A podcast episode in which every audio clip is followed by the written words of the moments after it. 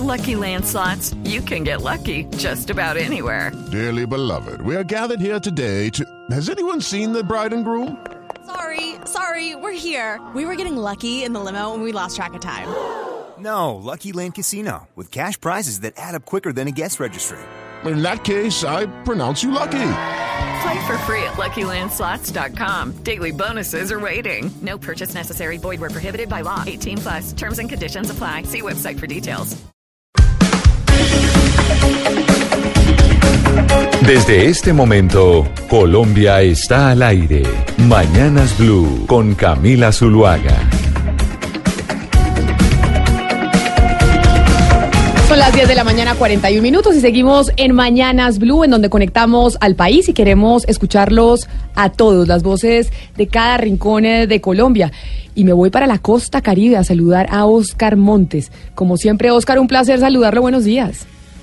Hola Camila, buenos días. Un saludo especial para ti, para todos nuestros oyentes y nuestros amigos de la mesa. Eh, mañana calientica en Barranquilla, 31 grados Celsius, eh, visita presidencial a bordo. Acá está el presidente Duque desde las 9 de la mañana y va a permanecer en la ciudad hasta las 4 de la tarde con agenda apretada.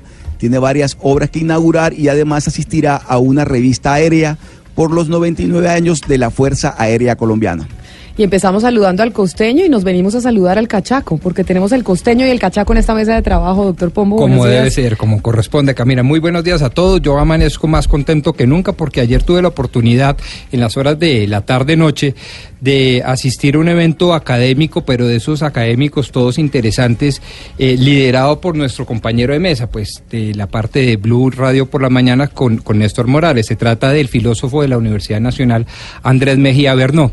Él saca un policy paper eh, muy interesante. Se llama Ser de centro derecha hoy. Imagínese esa cosa. Venga, traduzcamos. Un policy paper, dícese de qué. Es un, es un documentico, digamos, muy sencillito. No es un libro, pero tampoco es un ensayo de dos páginas ni una columna de opinión. Es un intermedio, es decir, son 40 páginas en donde explican una tesis. Por ejemplo, la tesis de ayer era Ser de centro derecha hoy. Y lo que me llamó poderosamente la atención es que a mí siempre me invitan eh, a cuestiones académicas, generalmente la izquierda, ¿no? La izquierda es muy. Mm, motivada y movida académicamente y hoy en día... ¿Por qué lo invitan de la izquierda si usted no es de izquierda? Yo sé, no, yo soy conservadosísimo, pero no sé, tengo amigos, además les encanta como verme en esos escenarios para sentirse pluralistas, qué sé yo, yo no sé cuál es la razón, pero me invitan. Y, yo acepto que la izquierda mueve mucha inteligencia, mucha academia, eh, pero lo curioso es que eh, este señor de la Universidad Nacional, este filósofo, saca un policy paper diciendo ser de centro derecha hoy, ¿qué significa eso? ¿Cuáles son las proyecciones de la centro derecha. Yo se lo recomiendo, deben estar en las principales librerías a partir de la próxima semana. Yo les traigo aquí a mis compañeros de mesa unos regalos, pero, pero vale la pena tener como en el radar a Andrés Mejía Bernó y su última publicación. Bueno, y del Cachaco nos vamos para Antioquia. Ana Cristina, buenos días. ¿Y cómo amanecieron allá en Medellín? Buenos días Camila y hola a toda Colombia. La mañana está muy nublada aquí en la Tierra Paisa. Tenemos 25 grados de temperatura.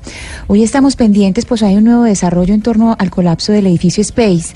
Después de que el Tribunal Superior de Medellín confirmara la condena en segunda instancia contra Pablo Villegas, María Cecilia Posada y Jorge Aristizábal, ellos son de la firma CDO, por homicidio culposo en la muerte del estudiante Juan Esteban Cantor, la Corte Suprema de Justicia realiza a esta hora, en este mismo momento, en el Palacio de Justicia de Bogotá, la primera audiencia en el recurso de casación que interpuso la defensa.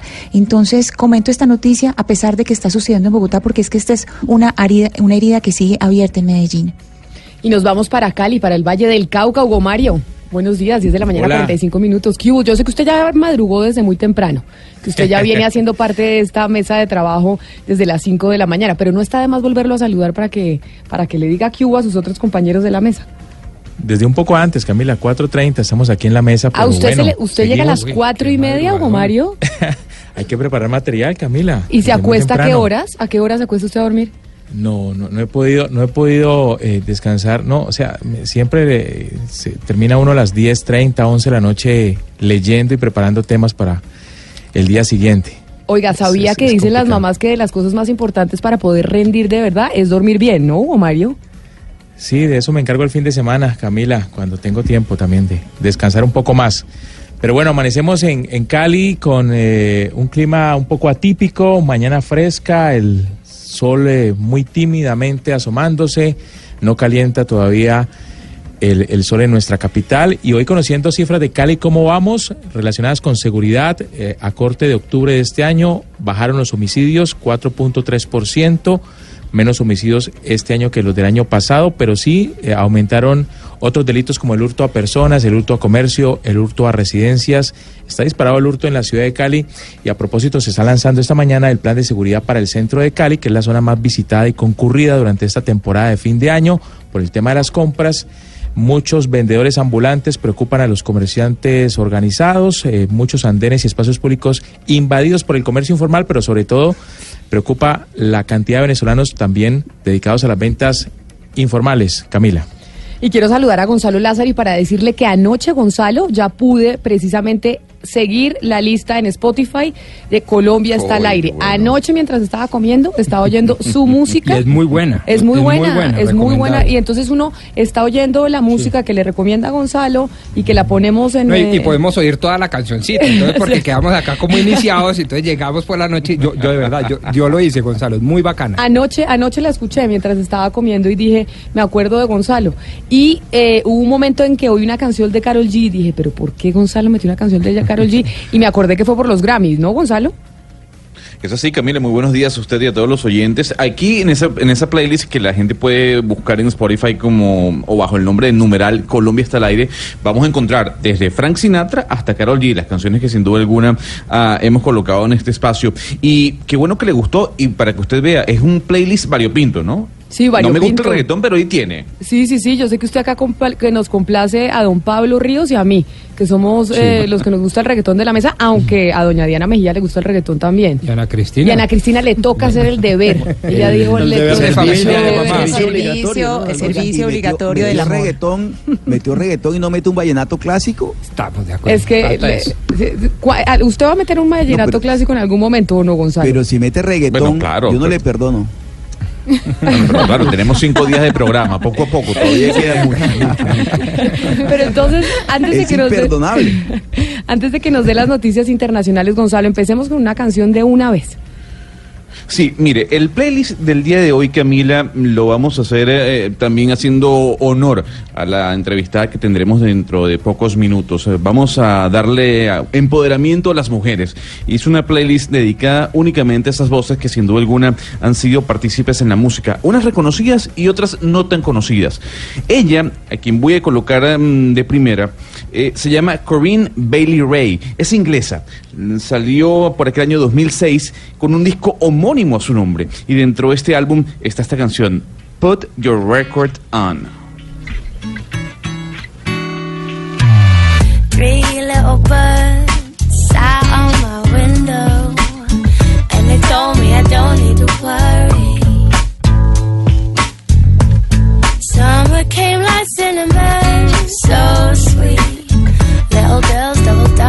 Concrete. Me parece maravilloso que tengamos mañana de mujeres, de mujeres empoderadas, de mujeres influyentes, y qué mejor que animarla con música de mujeres, precisamente Gonzalo. Y entonces con esta música de Corinne Bailey Ray, ¿cuáles son las noticias más importantes a nivel internacional? Bueno, Camila, comenzamos con primero el presidente de Nissan, Carlos Koch, eh, básicamente fue arrestado luego de que se conociera una presunta malversación de fondos dentro de la compañía, una noticia que corrió el planeta Tierra el día de ayer. Por otra parte, en el Medio Oriente, noticias con un atentado en Afganistán, eh, Camila, 40 personas fallecidas, y hablando del Medio Oriente, se pudo conocer eh, a través de un portal turco los últimos momentos y los audios del asesinato de Yamal Khashoggi. Hay que decir que es terrible lo que uno puede escuchar y además el relato que hace el portal. No solo eso, el presidente Trump ha dicho y lo dijo en una entrevista en Fox que habló con el eh, príncipe saudí Mohammed bin Salman y ha dicho que este le dijo que él no asesinó al señor Khashoggi. Ambos se van a encontrar el 30 de noviembre en la cumbre del G20. Mañana, precisamente, Camila, estaremos haciendo un análisis de lo que mm, significa este asesinato, cuál es la repercusión en el periodismo a nivel mundial y quién era Yamal Khashoggi. Sí, porque es un tema, Gonzalo, que no terminamos de entender. Está en los titulares de los medios de comunicación a nivel internacional, pero aquí nosotros nos sigue pareciendo muy lejano y no entendemos qué es lo que significa que a un periodista lo hayan matado en una embajada en Turquía, que además lo haya mandado a asesinar a un jefe de Estado y no se sepa absolutamente nada, porque uno dice, si eso, eso pasa, si a un periodista lo asesinan en una embajada, lo manda a matar un jefe de Estado, uno dice cualquier cosa puede suceder en este planeta sin que haya ningún tipo de repercusión. Es como si se muere un No, sí. controller de cualquier escándalo por ahí en cualquier compañía de esas colombianas. Una cosa O sea, algo- rara, una algo- cosa no. inusual, una cosa que uno dice, pero ¿qué estará pasando? Y que no se tiene Y que respuesta. no- sí. Y yo le voy a decir algo, Camila, además que todo parece de, una película eh, sin duda alguna de suspenso, porque no solo es eh, el asesinato per se, es la manera de cómo lo asesinan. O sea, lo diluyen, o sea, lo descuartizan, diluyen su cuerpo en ácido, lo echan por, el, por un lavamanos. O sea, eh, es como de una película y mañana mm, queremos que los oyentes entiendan básicamente la repercusión de este asesinato y por qué este señor Khashoggi era tan temido, entre comillas, por el príncipe saudí o por el gobierno saudí. Pero además porque esto que usted está narrando, que lo hayan desmembrado, lo diluyeron en ácido y después lo mandaron por un lavamanos, es de estas películas que uno dice, ahí es donde la realidad a veces supera la ficción. Exactamente. Hay que decir también, Camila, que ya la Fiscalía eh, eh, saudí anunció eh, la pena de muerte para cinco implicados de, dentro de este asesinato. Ahora, lo que no se sabe es si estas personas realmente eran cónsonas o, o muy cercanas al príncipe saudí Mohammed bin Salman. Hasta el momento, lo que ha dicho el presidente Donald Trump, primero es que no va a escuchar los audios del asesinato y segundo es que, está- es que él le cree la palabra al príncipe saudí quien además eh, o con quien va a conversar en muy pocos días en Argentina. ¿Y usted tiene los audios del asesinato, Gonzalo? Eh, no, yo vi un resumen, o sea, básicamente lo que hice fue ver como la transcripción de los mismos, porque los audios no están colgados en la página turca, sino la transcripción y de verdad que es, o sea, se ve, se siente uno leyendo este esta narrativa eh, dentro de la historia. O sea, el señor llega, lo agarran por un brazo, lo esconden, eh, la narración te cuenta que hubo unos 10 minutos de golpes, de agonías, luego hubo unos 60 minutos en donde no se escuchó absolutamente nada. Y luego se ve gente entrando, saliendo. Hay un video, Camila, en donde se ve a una de estas personas involucradas en, el asesinato de Khashoggi, cómo sale del consulado saudí en Turquía vestido con la ropa con la que había entrado el periodista para hacer ese trámite eh, que tenía previsto realizar dentro del consulado saudí. Mañana aquí, en Mañanas Blue, vamos a tener precisamente esa explicación para entender qué es lo que significa el asesinato de este periodista y todas esas cosas que nos hemos perdido en esta trama que parece de terror. 10 de la Camila. mañana, 53 minutos. Dígame, Ana Cristina, ya le doy paso. Déjeme, antes de que antes de que me haga su comentario, es que tengo a un periodista específicamente con una noticia de última hora, ya que estamos en información internacional sobre un comunicado de la Cancillería de Venezuela. Santiago Martínez, ¿qué dice la Cancillería de Venezuela? Sí, Camilo, buen día. Mira, cuatro párrafos contiene este nuevo comunicado. El último fue hace menos de una semana. Este de hoy, en rechazo, dice Venezuela. Eh, de las agresiones desde la presidencia de Colombia contra la institucionalidad. En el desarrollo del texto, pues califica al gobierno de Nicolás Maduro de desesperadas las expresiones de Iván Duque contra las instituciones democráticas y la voluntad popular de los venezolanos. Esto es en clara respuesta a que luego del 10 de enero podrían romperse nuevamente o totalmente, más bien, las relaciones entre Bogotá y Caracas. Esto lo adelantó el mandatario colombiano en una entrevista hace unos días. Dice Venezuela que este tipo de afirmaciones son obsesivas y una agresión del presidente Duque que obedece a la baja popularidad y que resulta absolutamente risible que el presidente del país líder mundial en narcotráfico y en violencia selectiva contra líderes sociales, pues pretenda ahora dar lecciones de democracia y gobernabilidad a Venezuela. Un nuevo comunicado, prácticamente uno por semana, de parte de Venezuela contra el gobierno colombiano. Camila. Muchísimas gracias, Santiago. Uno piensa que cada vez que es imposible que las relaciones con Venezuela vayan peor, Pombo, ¿no? Sí, un cruce de cañonazos diplomáticos constante, sistemático, pero digamos en este punto yo creo que ahí hay un, digamos, un, un gol que ha metido el presidente Duque desde mi punto de vista y es que eh, pues ha defendido de manera muy eh, eh, sólida y de manera muy decidida la Carta Democrática de los de la Organización de Estados Americanos. Sí, la Rodrigo y carta, Camila, pero Sí. eso es provocación directamente, es una provocación directa y ese, y ese anzuelo no hay que morderlo, ¿no? Ese, ese No, total, pero, pero tampoco nos podemos mover del No objetivo. hay que morderlo. Pero no, No, nos de podemos mover del objetivo. De lo que se trata como miembros de la Organización de Estados Americanos es de defender la carta. Y la carta parte de un supuesto básico. Todos debemos estar en democracia. Es un sistema democrático de gobierno y pues de eso se trata y a mí me parece que en eso el canciller, la vicecanciller y toda la, el alto gobierno están actuando bien, ese es mi punto de vista. Oscar, pero ¿usted cree que hemos estado en algún momento peor en términos de relaciones bilaterales con Venezuela? Porque uno siempre cree que ya peor no se puede estar y cada vez pasa algo adicional. No, pero en este momento sí estamos en una situación crítica. Bueno, no tenemos embajador, ¿no? Tenemos unas relaciones consulares y comerciales ahí a medias. De resto no tenemos nada más con Venezuela. Y, y bueno, el presidente Duque, que ha sido tan, tan a veces inconsistente en muchas cosas, en lo que sí ha sido consistente es en, la crítica abierta y, dura al régimen venezolano, desde su época de candidato y ahora como presidente. Pero este tipo de, de- de declaraciones venezolanas son típicas de- de- del régimen chavista. Es decir, ahí lo que hay detrás realmente es una provocación muy fuerte y Colombia hace bien en no, en no como dice en Venezuela, no pisar el peine, en no morder el anzuelo. Preguntabas, Camila, si había, una, había peor en algún momento la relación Venezuela-Colombia. Pues recordemos Uribe Chávez. Chávez llegó a mover tanques a la frontera en un momento muy álgido para las relaciones. Quizás ahí fue aún peor que la, que la de ahorita, podríamos decir. Hoy la problemática fronteriza que hubo en los años 80, se militarizaron las zonas, evidentemente hubo un traslado de tropas de parte y parte por el Golfo de Venezuela y todas las riquezas petroleras. O sea, crisis se las hemos tenido desde que se firmó el Tratado Internacional Pombo Michelena en 1800 y tantos, y tantos. y Entonces, me parece que esto es un episodio también. adicional, pero este sí tiene un componente distinto a todos los demás. Es que no es solo un tema de fronteras, es un tema ideológico, de sistema de gobiernos. ¿Qué tan permisible es en pleno siglo XXI ser una dictadura? Y lo que está diciendo el gobierno colombiano es que en el conjunto de la Organización de Estados Americanos no debe ser permitido y me parece que es moralmente respetable la posición. Luego, no, sí, digamos, sí tiene elementos distintivos con el pasado. Otro episodio complicado fue el de la RC Caldas, ¿no? La corbeta Caldas en la época de barco. Por eso, Ese también fue un eso. momento claro, muy difícil. Claro, Imagínate, Claro, pero- movilización de tropas. Pero digamos que el discurso anticolombianista le funciona mucho en Venezuela, aquí no funciona. El discurso anticolombianista funciona en Venezuela y a eso juega a eso juega Maduro.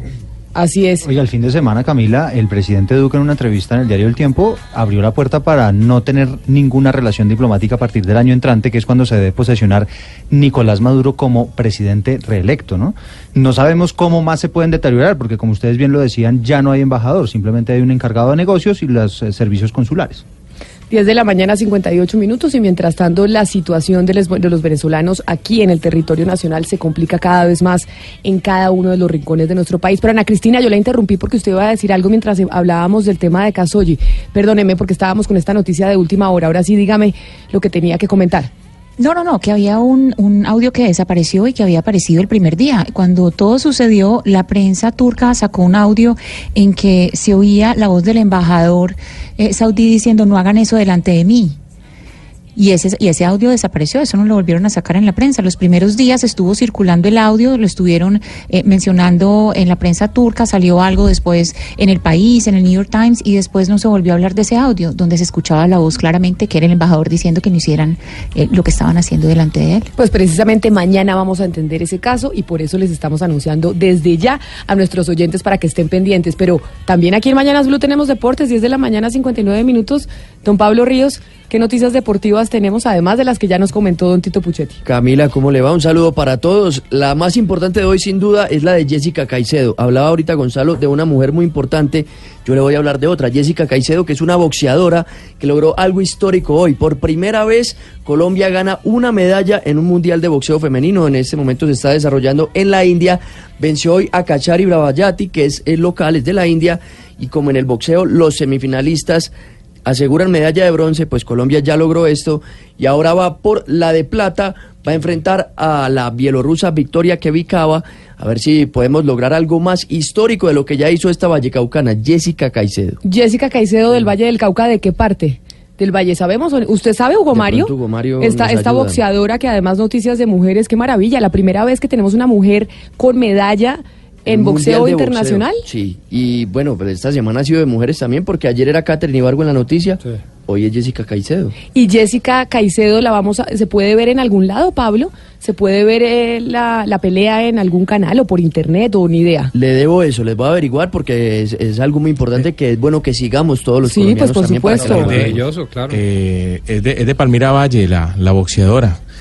La primera medallista en un, mundial de boxeo es, es Vallecaucana, es nacida en Palmira, lo que me dicen acá los editores de deporte en, en, en Cali. ¿Usted la tenía en el radar o no, Hugo Mario? Es que a veces nos No, concentramos mucho en el fútbol y mire que Total. también, y de hecho, si no me equivoco, Pablo, a mí alguna vez en unos Juegos Olímpicos me decían que el boxeo es lo que más medallas le ha dado, olímpic, más medallas olímpicas nos ha dado a los colombianos. ¿Es, Es eso que cierto? También está Ingrid Valencia, que es una gran representante medallista olímpica eh, en Río, en los últimos Juegos Olímpicos, que digamos era una de las favoritas en este Mundial de Boxeo, por lo menos de la delegación colombiana.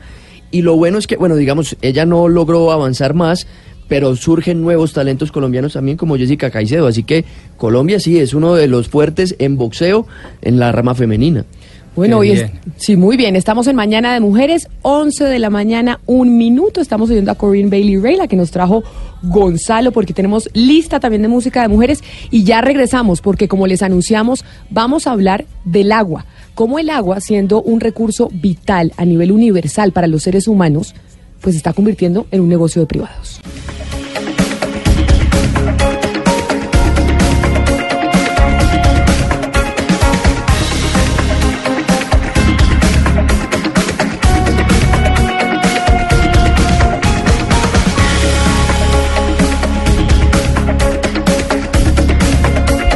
Once de la mañana, dos minutos. ¿Cuál es el servicio público que usted más le cuesta, Pombo? Uy, no, me corcho al aire. Usted, El más usted- me cuesta. usted- o sea, mejor dicho, usted no, no, lleva... yo, yo llevo la platica, pero lo paga mi esposa y no. Ah, o sea, usted no, sé, lleva las cuentas. No, la verdad, me, no. A No, ver. Oscar, allá en Barranquilla, ¿cuál es el servicio público que usted más le cuesta? La energía. Ah, allá, claro. mucho en Ah, energía, es pero además tremendo. porque ustedes tienen aire acondicionado. Claro, y el clima, por Sí, supuesto. sí, mucho cierto. aire acondicionado, mucho abanico, mucha cosa. Ana Cristina, ¿usted sí lleva, tiene claro cuál es el servicio público Sí, que más le cuesta? Claro, eso los pago yo, la energía. ¿La energía también? Sí, sí. ¿Y en Cali, Hugo Mario? También la energía, eh, aunque aquí ahora pues eh, la, la- lo que más se, se, se usa es el triple play, ¿no? Para comunicaciones fijas, celular, eh, internet y demás. También ese, ese, ese, ese Sí, servicio costo- empaquetado sale costoso. sí, costoso, es cierto. Ah. Pero yo no sé si soy yo, pero a mí el servicio que más me cuesta es el agua. Ay, A, mí el agua me sale carísima, Pablo. ¿Usted sí paga servicios públicos en su casa? Sí, o? también. ¿Y No, qué es pues lo debe que más- pagarlos, claro. No, pero si no lo hubiéramos pero- expulsado. Pero de pronto, como aquí pagamos impuestos, tasas, contribuciones como corresponde. Pero como de pronto los paga alguien más como en su casa que usted no tiene Ah, ni yo idea, los pago, pero pues obviamente a través de mi señora, pero claro que los pago. pero no sabe cuál es el que le sale más costoso. Pero no, y de acuerdo con Camila, también el agua. ¿Será que eso es un tema? Usted es de Medellín, pero vive en Bogotá. Vivo ¿Será que es un sí. tema de Bogotá que el agua es costosísima? No sé, yo también el agua. El Sí. agua es lo que más me cuesta. Y siempre digo, el agua es fundamental para cualquier ser humano. Y por eso, Diana, ¿cómo así que en Mosquera, Cundinamarca, un grupo de privados se quedó con el control del acueducto y del alcantarillado del municipio hace 16 años y no lo quieren devolver?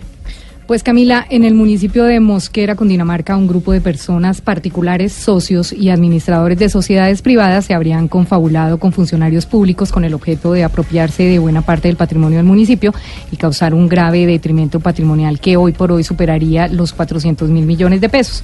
Idearon una sociedad por acciones en comandita que ya Pombo nos explica un poquito en qué consiste esto, a la que el municipio le entregaría la totalidad de la infraestructura del acueducto y el alcantarillado, los usuarios, la facturación, todo a cambio de dos millones doscientos mil pesos.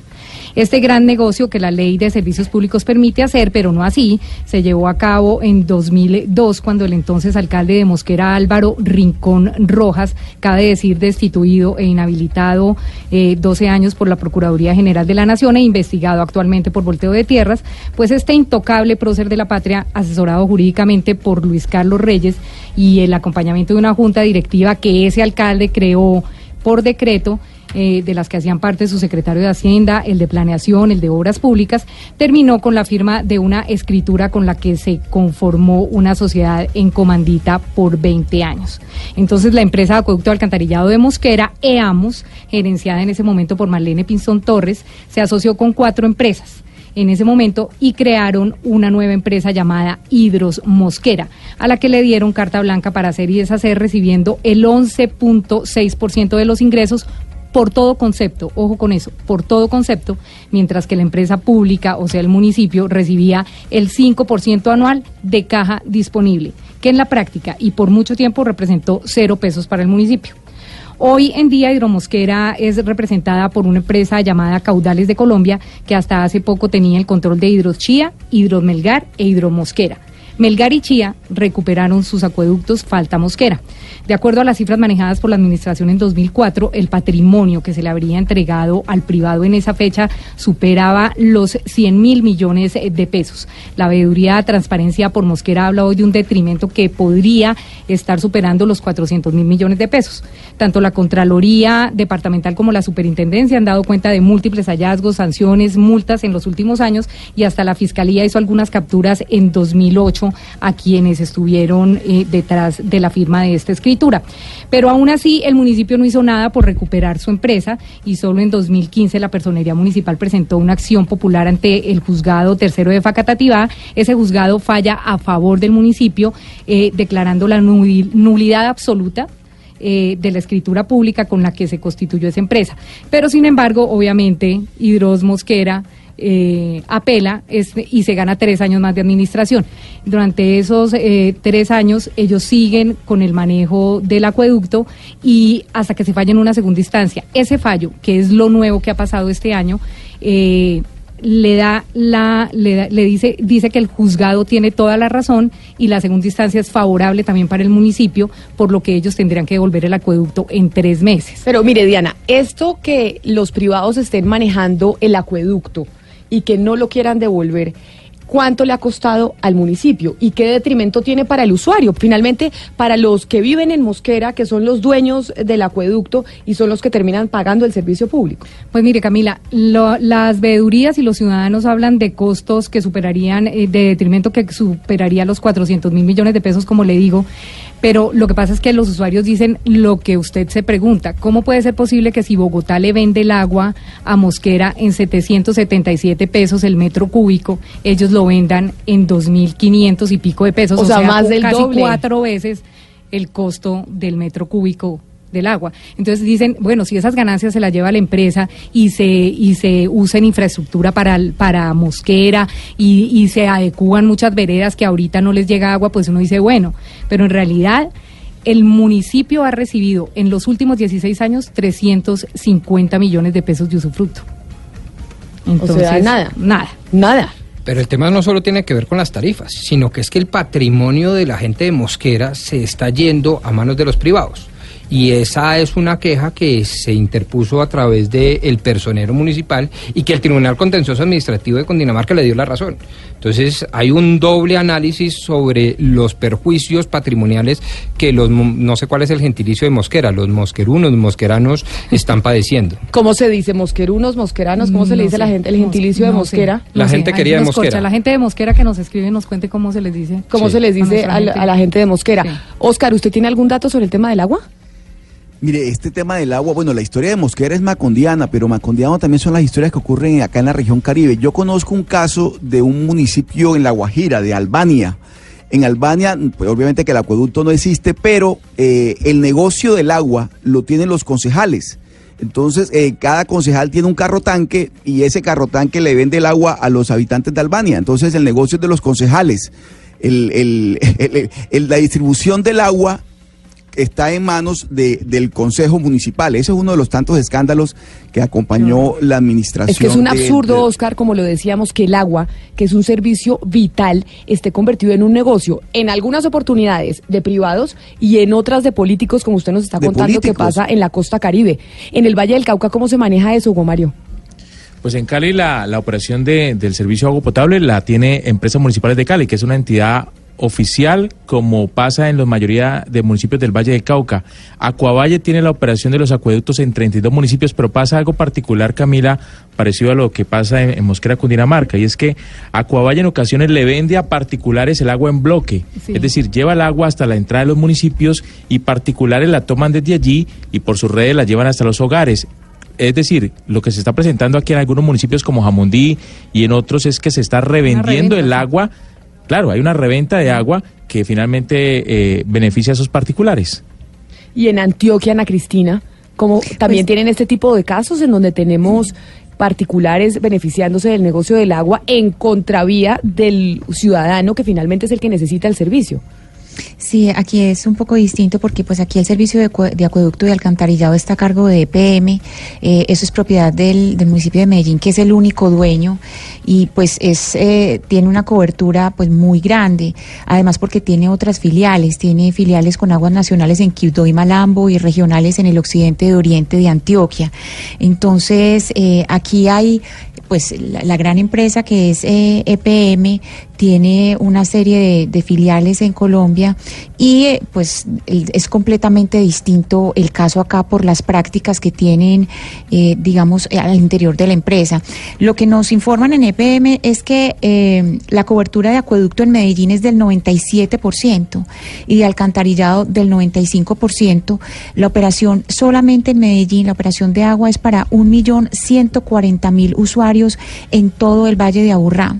Tienen 11 plantas para eh, potabilizar el agua, una planta de aguas residuales y, y están haciendo otra planta que ya va a estar lista en diciembre, ahora en diciembre en Bello.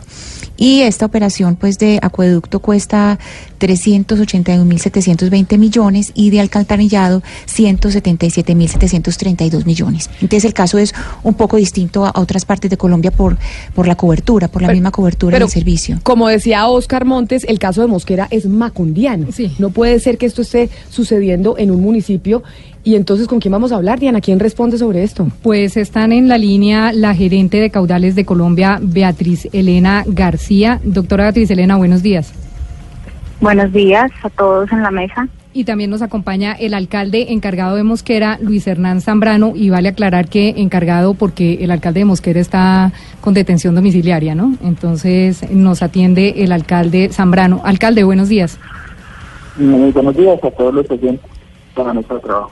Bueno, lo primero, doctora Beatriz Elena, es preguntarle qué del fallo en primera y en segunda instancia no le quedó claro a Hidromosquera como para, eh, por decir algo, dilatar este tema nueve meses más y esperar que el tribunal aclare el fallo. ¿Qué es lo que tiene que aclarar el tribunal? Eh, bueno, repito, buenos días a todos. Eh, el fallo de primera instancia es un fallo muy ambiguo que no establece claramente cuáles son eh, las acciones a seguir frente a trabajadores, frente a convenios, frente a temas importantes en la prestación del servicio como son las concesiones, los contratos de suministro de agua en bloque, no establece absolutamente nada sobre eso y en este sentido en una eh, acción responsable por parte de la administración y en uso de los mecanismos legales que otorga la ley, se interpuso una solicitud de aclaración y de adición del fallo, solicitándole al magistrado que nos diera claridad sobre esos temas. Fallo que a la fecha no es tan firme. Doctora Beatriz, pero perpínteme, le leo al folio 214 de la sentencia, Ah. numeral cuarto que dice. O sea, usted tiene los Es números que y tengo todo, los números ¿cómo? y todo, y a mí me parece claro, pero quiero oír su opinión. A ver. Dice así, el juzgado, después confirmado por el Tribunal Administrativo de Cundinamarca, ordénese a Hidros Mosquera, sociedad en comandita por acciones, empresa de servicios públicos, que en un término máximo de tres meses restituya y o entregue a la empresa EAMOS de Empresa de Servicios Públicos de Mosquera toda la infraestructura para la prestación del servicio de acueducto y alcantarillado en el municipio de Mosquera y devuelva los inmuebles que haya residido en virtud del acta de entrega de los recursos del 17 de enero del 2013. Venga, según eso que, que, claro. que usted acaba de leer, Pombo, y que es bastante claro, entonces, doctora García, ¿por qué no lo han devuelto? Es que ahí dice básicamente que tienen que devolver la infraestructura y que tienen que devolver la empresa dentro de tres meses. ¿Por qué no lo hicieron? Camila, repito, el fallo no es tan firme, el fallo aún no ha quedado ejecutoriado, se interpuso, se interpuso una acción de aclaración y adición del fallo. Y en este sentido, una vez que el fallo ejecutoriado, se procederá a la entrega al municipio. Claro, doctora, pero usted no, pero manera usted, conjunta. pero pre- permítame, usted no pone esa aclaración, pues para dilatar el fallo, pues para demorar y no devolver dentro de tres meses, como le dice, como le dice la justicia. Ustedes hacen esa aclaración. apreciación. No, pues le digo, es a ver, un doctor tema Pombo, usted que es- jurídico y es un De tema de, acuerdo. acciones Pero venga, yo le digo una cosa, y yo no soy abogada ni mucho menos y con mucho respeto por la profesión de ustedes dos, de la doctora y del doctor Pombo, pero esos son la- el tipo de cosas que hacen ustedes los abogados. Sí, Les da la justicia una orden, devuélvale al municipio en tres meses la infraestructura del acueducto y usted mete un recurso para dilatar, dilatar y dilatar. Pero digo más, esta orden fue dada en el año 2015, se apeló, Se apeló. confirma en el 2018, o sea, ahí vamos tres años, y después se interpone la solicitud de aclaración. Pero el tema central, doctora Beatriz, quizás es esto. Eh, lo que reprocha la justicia colombiana ya en firme, aun cuando evidentemente falte la aclaración, pero ya en firme, dice... El problema es que se atentó contra el patrimonio público, que por demás es un derecho colectivo defendible a través de esta acción popular. ¿Y por qué se afectó el patrimonio público, doctora Beatriz? Por tres razones fundamentalmente. La primera, se le entrega a los particulares una especie de concesión sin haber tenido la aprobación del Consejo Municipal, que es el que representa nada más ni nada menos que a la comunidad de Mosquera. Segundo, porque no se contó con los conceptos técnicos suficientes para poder realizar esa operación, es decir, la constitución de una sociedad autónoma, independiente, distinta, llamada sociedad en comandita por acciones. Y tercero, y abro y cierro comillas. Para, a juicio de la justicia colombiana, la operación allí realizada es lesiva y torticera para el patrimonio público de Mosquera. Pero- de tal manera que eso, pues me parece que es un reproche de hondísimo calado, Es- porque lo que no está diciendo es, no se puede concesionar. Si van a concesionar servicios Hágalo públicos mencionar, háganlo bien. Exacto. Y hágalo bien es, sea decente con la comunidad, O sea, sea, decente no sea con las torticero. empresas. No sea torticero, no sea, torticero. lesivo, no sea abusivo. Estas sí ya son palabras mías, abusivo. Pero en últimas es eso. ¿Usted qué opina, doctora Beatriz?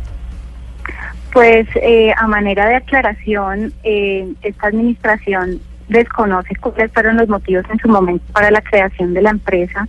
Sin embargo, se, uso, se hizo uso de los mecanismos que la Ley 142 de Servicios Públicos establece para tal fin. Pero en eso es lo este que está diciendo el tribunal que la no hicieron.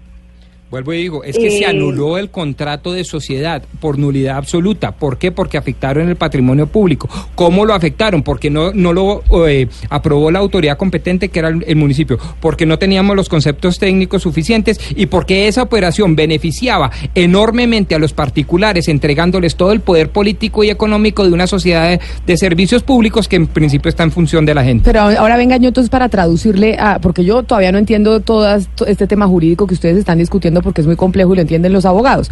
Pero doctora García, entendiendo lo que dice aquí el abogado Pombo, en donde efectivamente eso se les entregó a ustedes en manera en que le hacía daño al municipio, ¿qué estamos esperando para que ustedes lo devuelvan? Eh, repito, Camila, estamos a la espera de que el fallo esté en firme para proceder a la entrega al municipio. Es la intención de Caudales de Colombia como administrador y de Hidros Mosquera hacer la entrega a EAMOS, que es la empresa prestadora del municipio, con quienes hemos venido trabajando de manera conjunta para hacer una buena entrega. Y quienes están enterados al día de todas las acciones y demás que hemos adelantado para que la entrega sea lo menos perjudicial y menos traumática en la prestación de los servicios públicos, que es lo que más nos importa, los usuarios. Ahí sí debo decir que es un punto a favor eh, de la doctora Beatriz, básicamente porque ella apela a un recurso que por ley puede apelar. Sí, pero Diana, igual Pero acá aquí lo que la está demora- diciendo Pombo sí. es que lo hicieron mal. No, Entonces claro usted como sí. abogada está Claro que sí.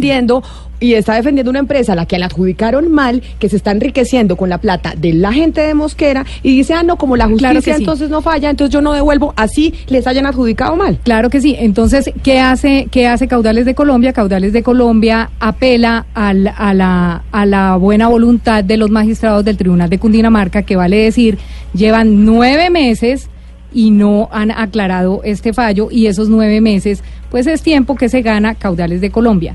Yo le quiero preguntar algo, doctora Beatriz, antes de saludar nuevamente al alcalde.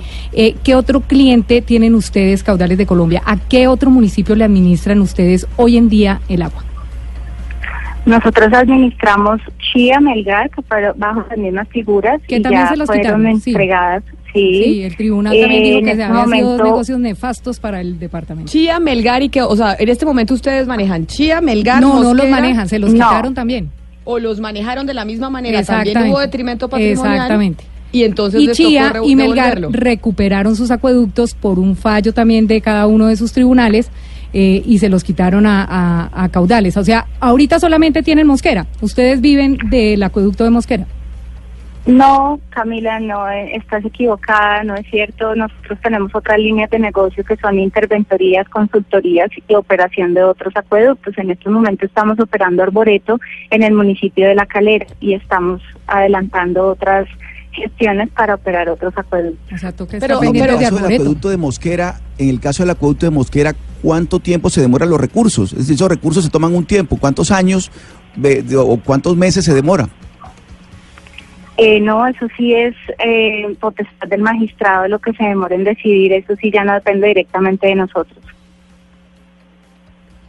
Eh, alcalde Zambrano, eh, de nuevo lo saludo y le quiero preguntar, em, ¿qué ha hecho la administración eh, de Mosquera para recuperar el acueducto? Y se lo pregunto, alcalde, porque toda la ciudadanía coincide en que si no es porque el pueblo se revuelca contra la administración de ustedes, el personero no habría movido un dedo por recuperar el acueducto. Y antes de que usted responda, alcalde, me dice una oyente que el gentilicio para la gente de Mosquera es mosquerunos. ¿Es así, alcalde? ¿Se le dice a los mosquerunos que obviamente están pues muy indignados con este tema del acueducto?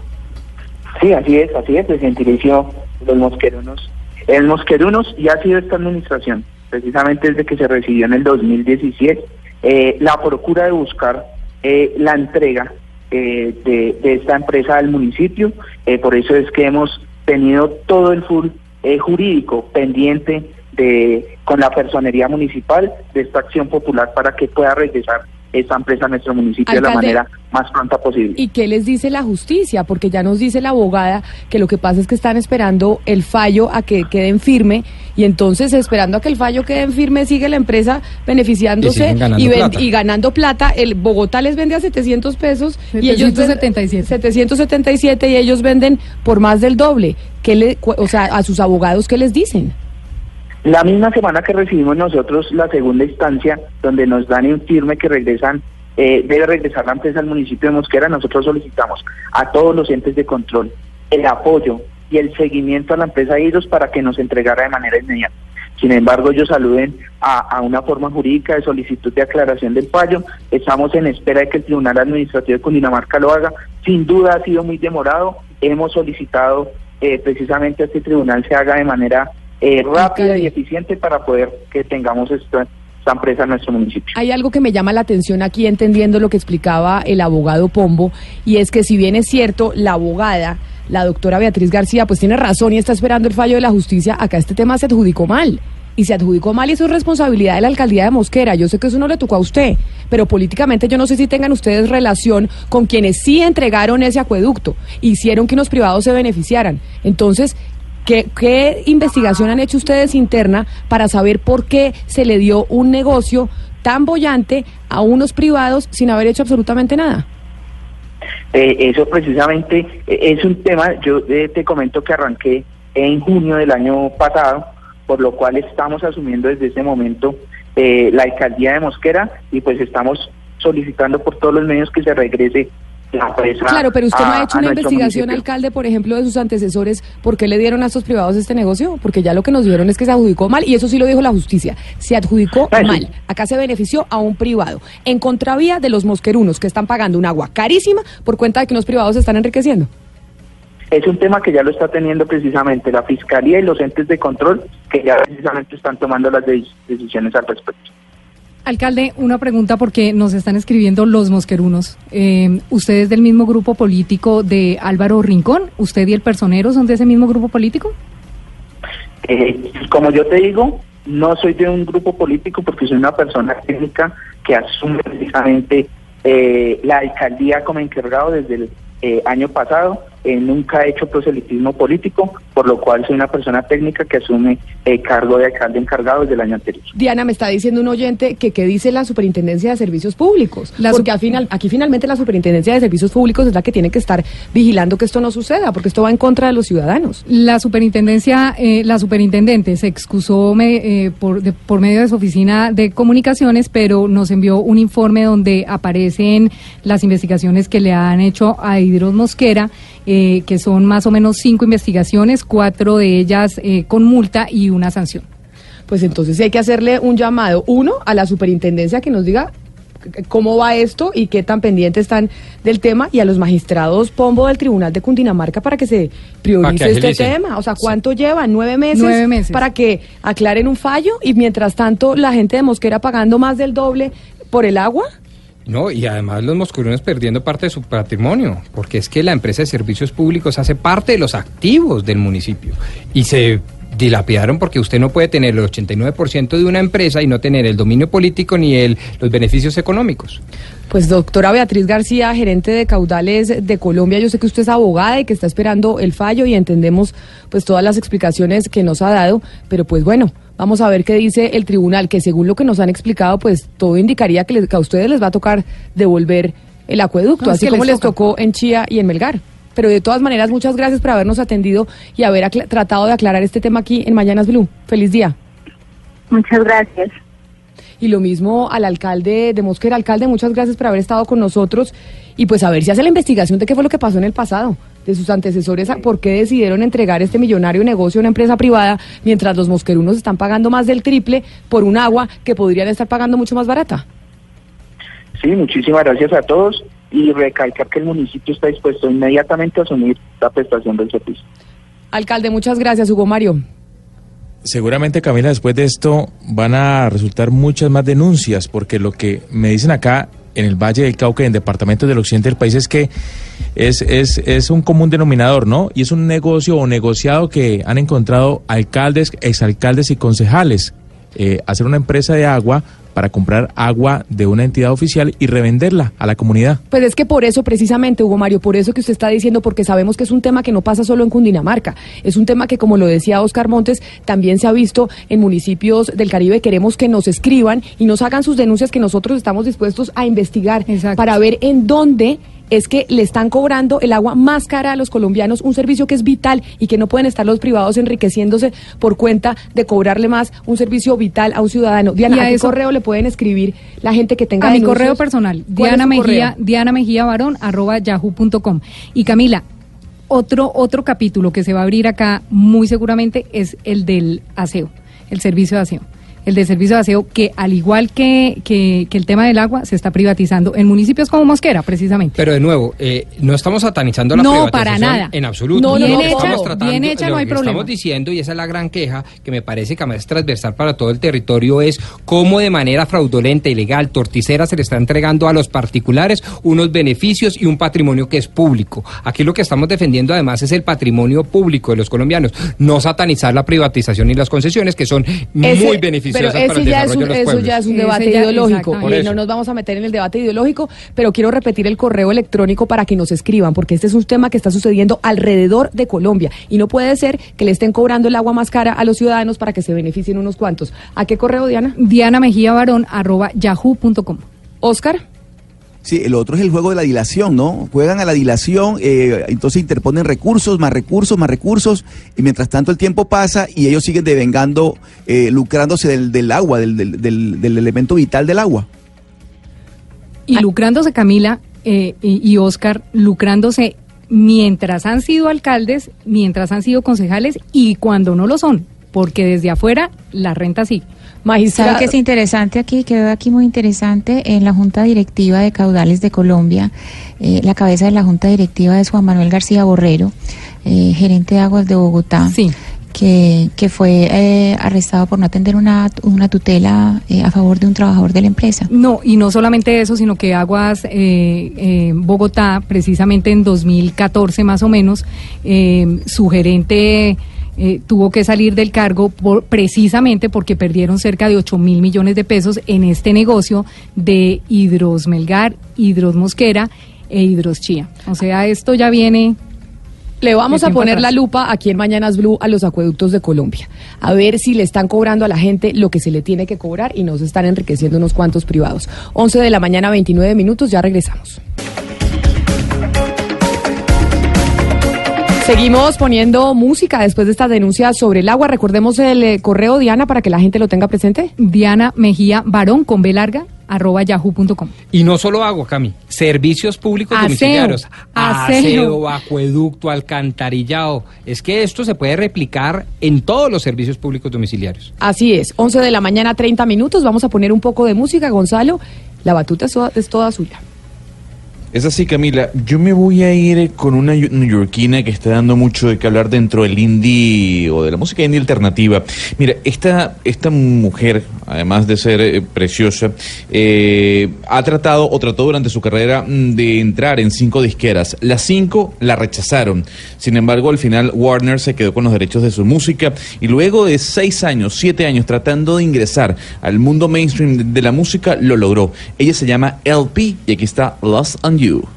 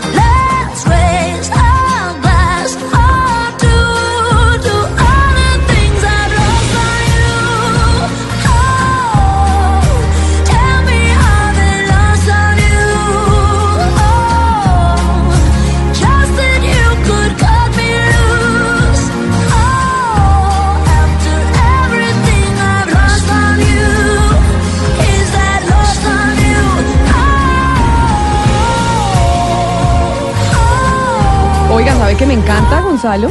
Me encanta. ¿Le gusta? Sí, no la había oído nunca. ¿Cómo se llama otra vez? No es. Se llama LP, LP. ¿De dónde es? LP. Ella es de Nueva York. Esta es una canción que le dedicó a su novia. eh, básicamente luego una ruptura de su de, de- de- de- de su relación. Ok.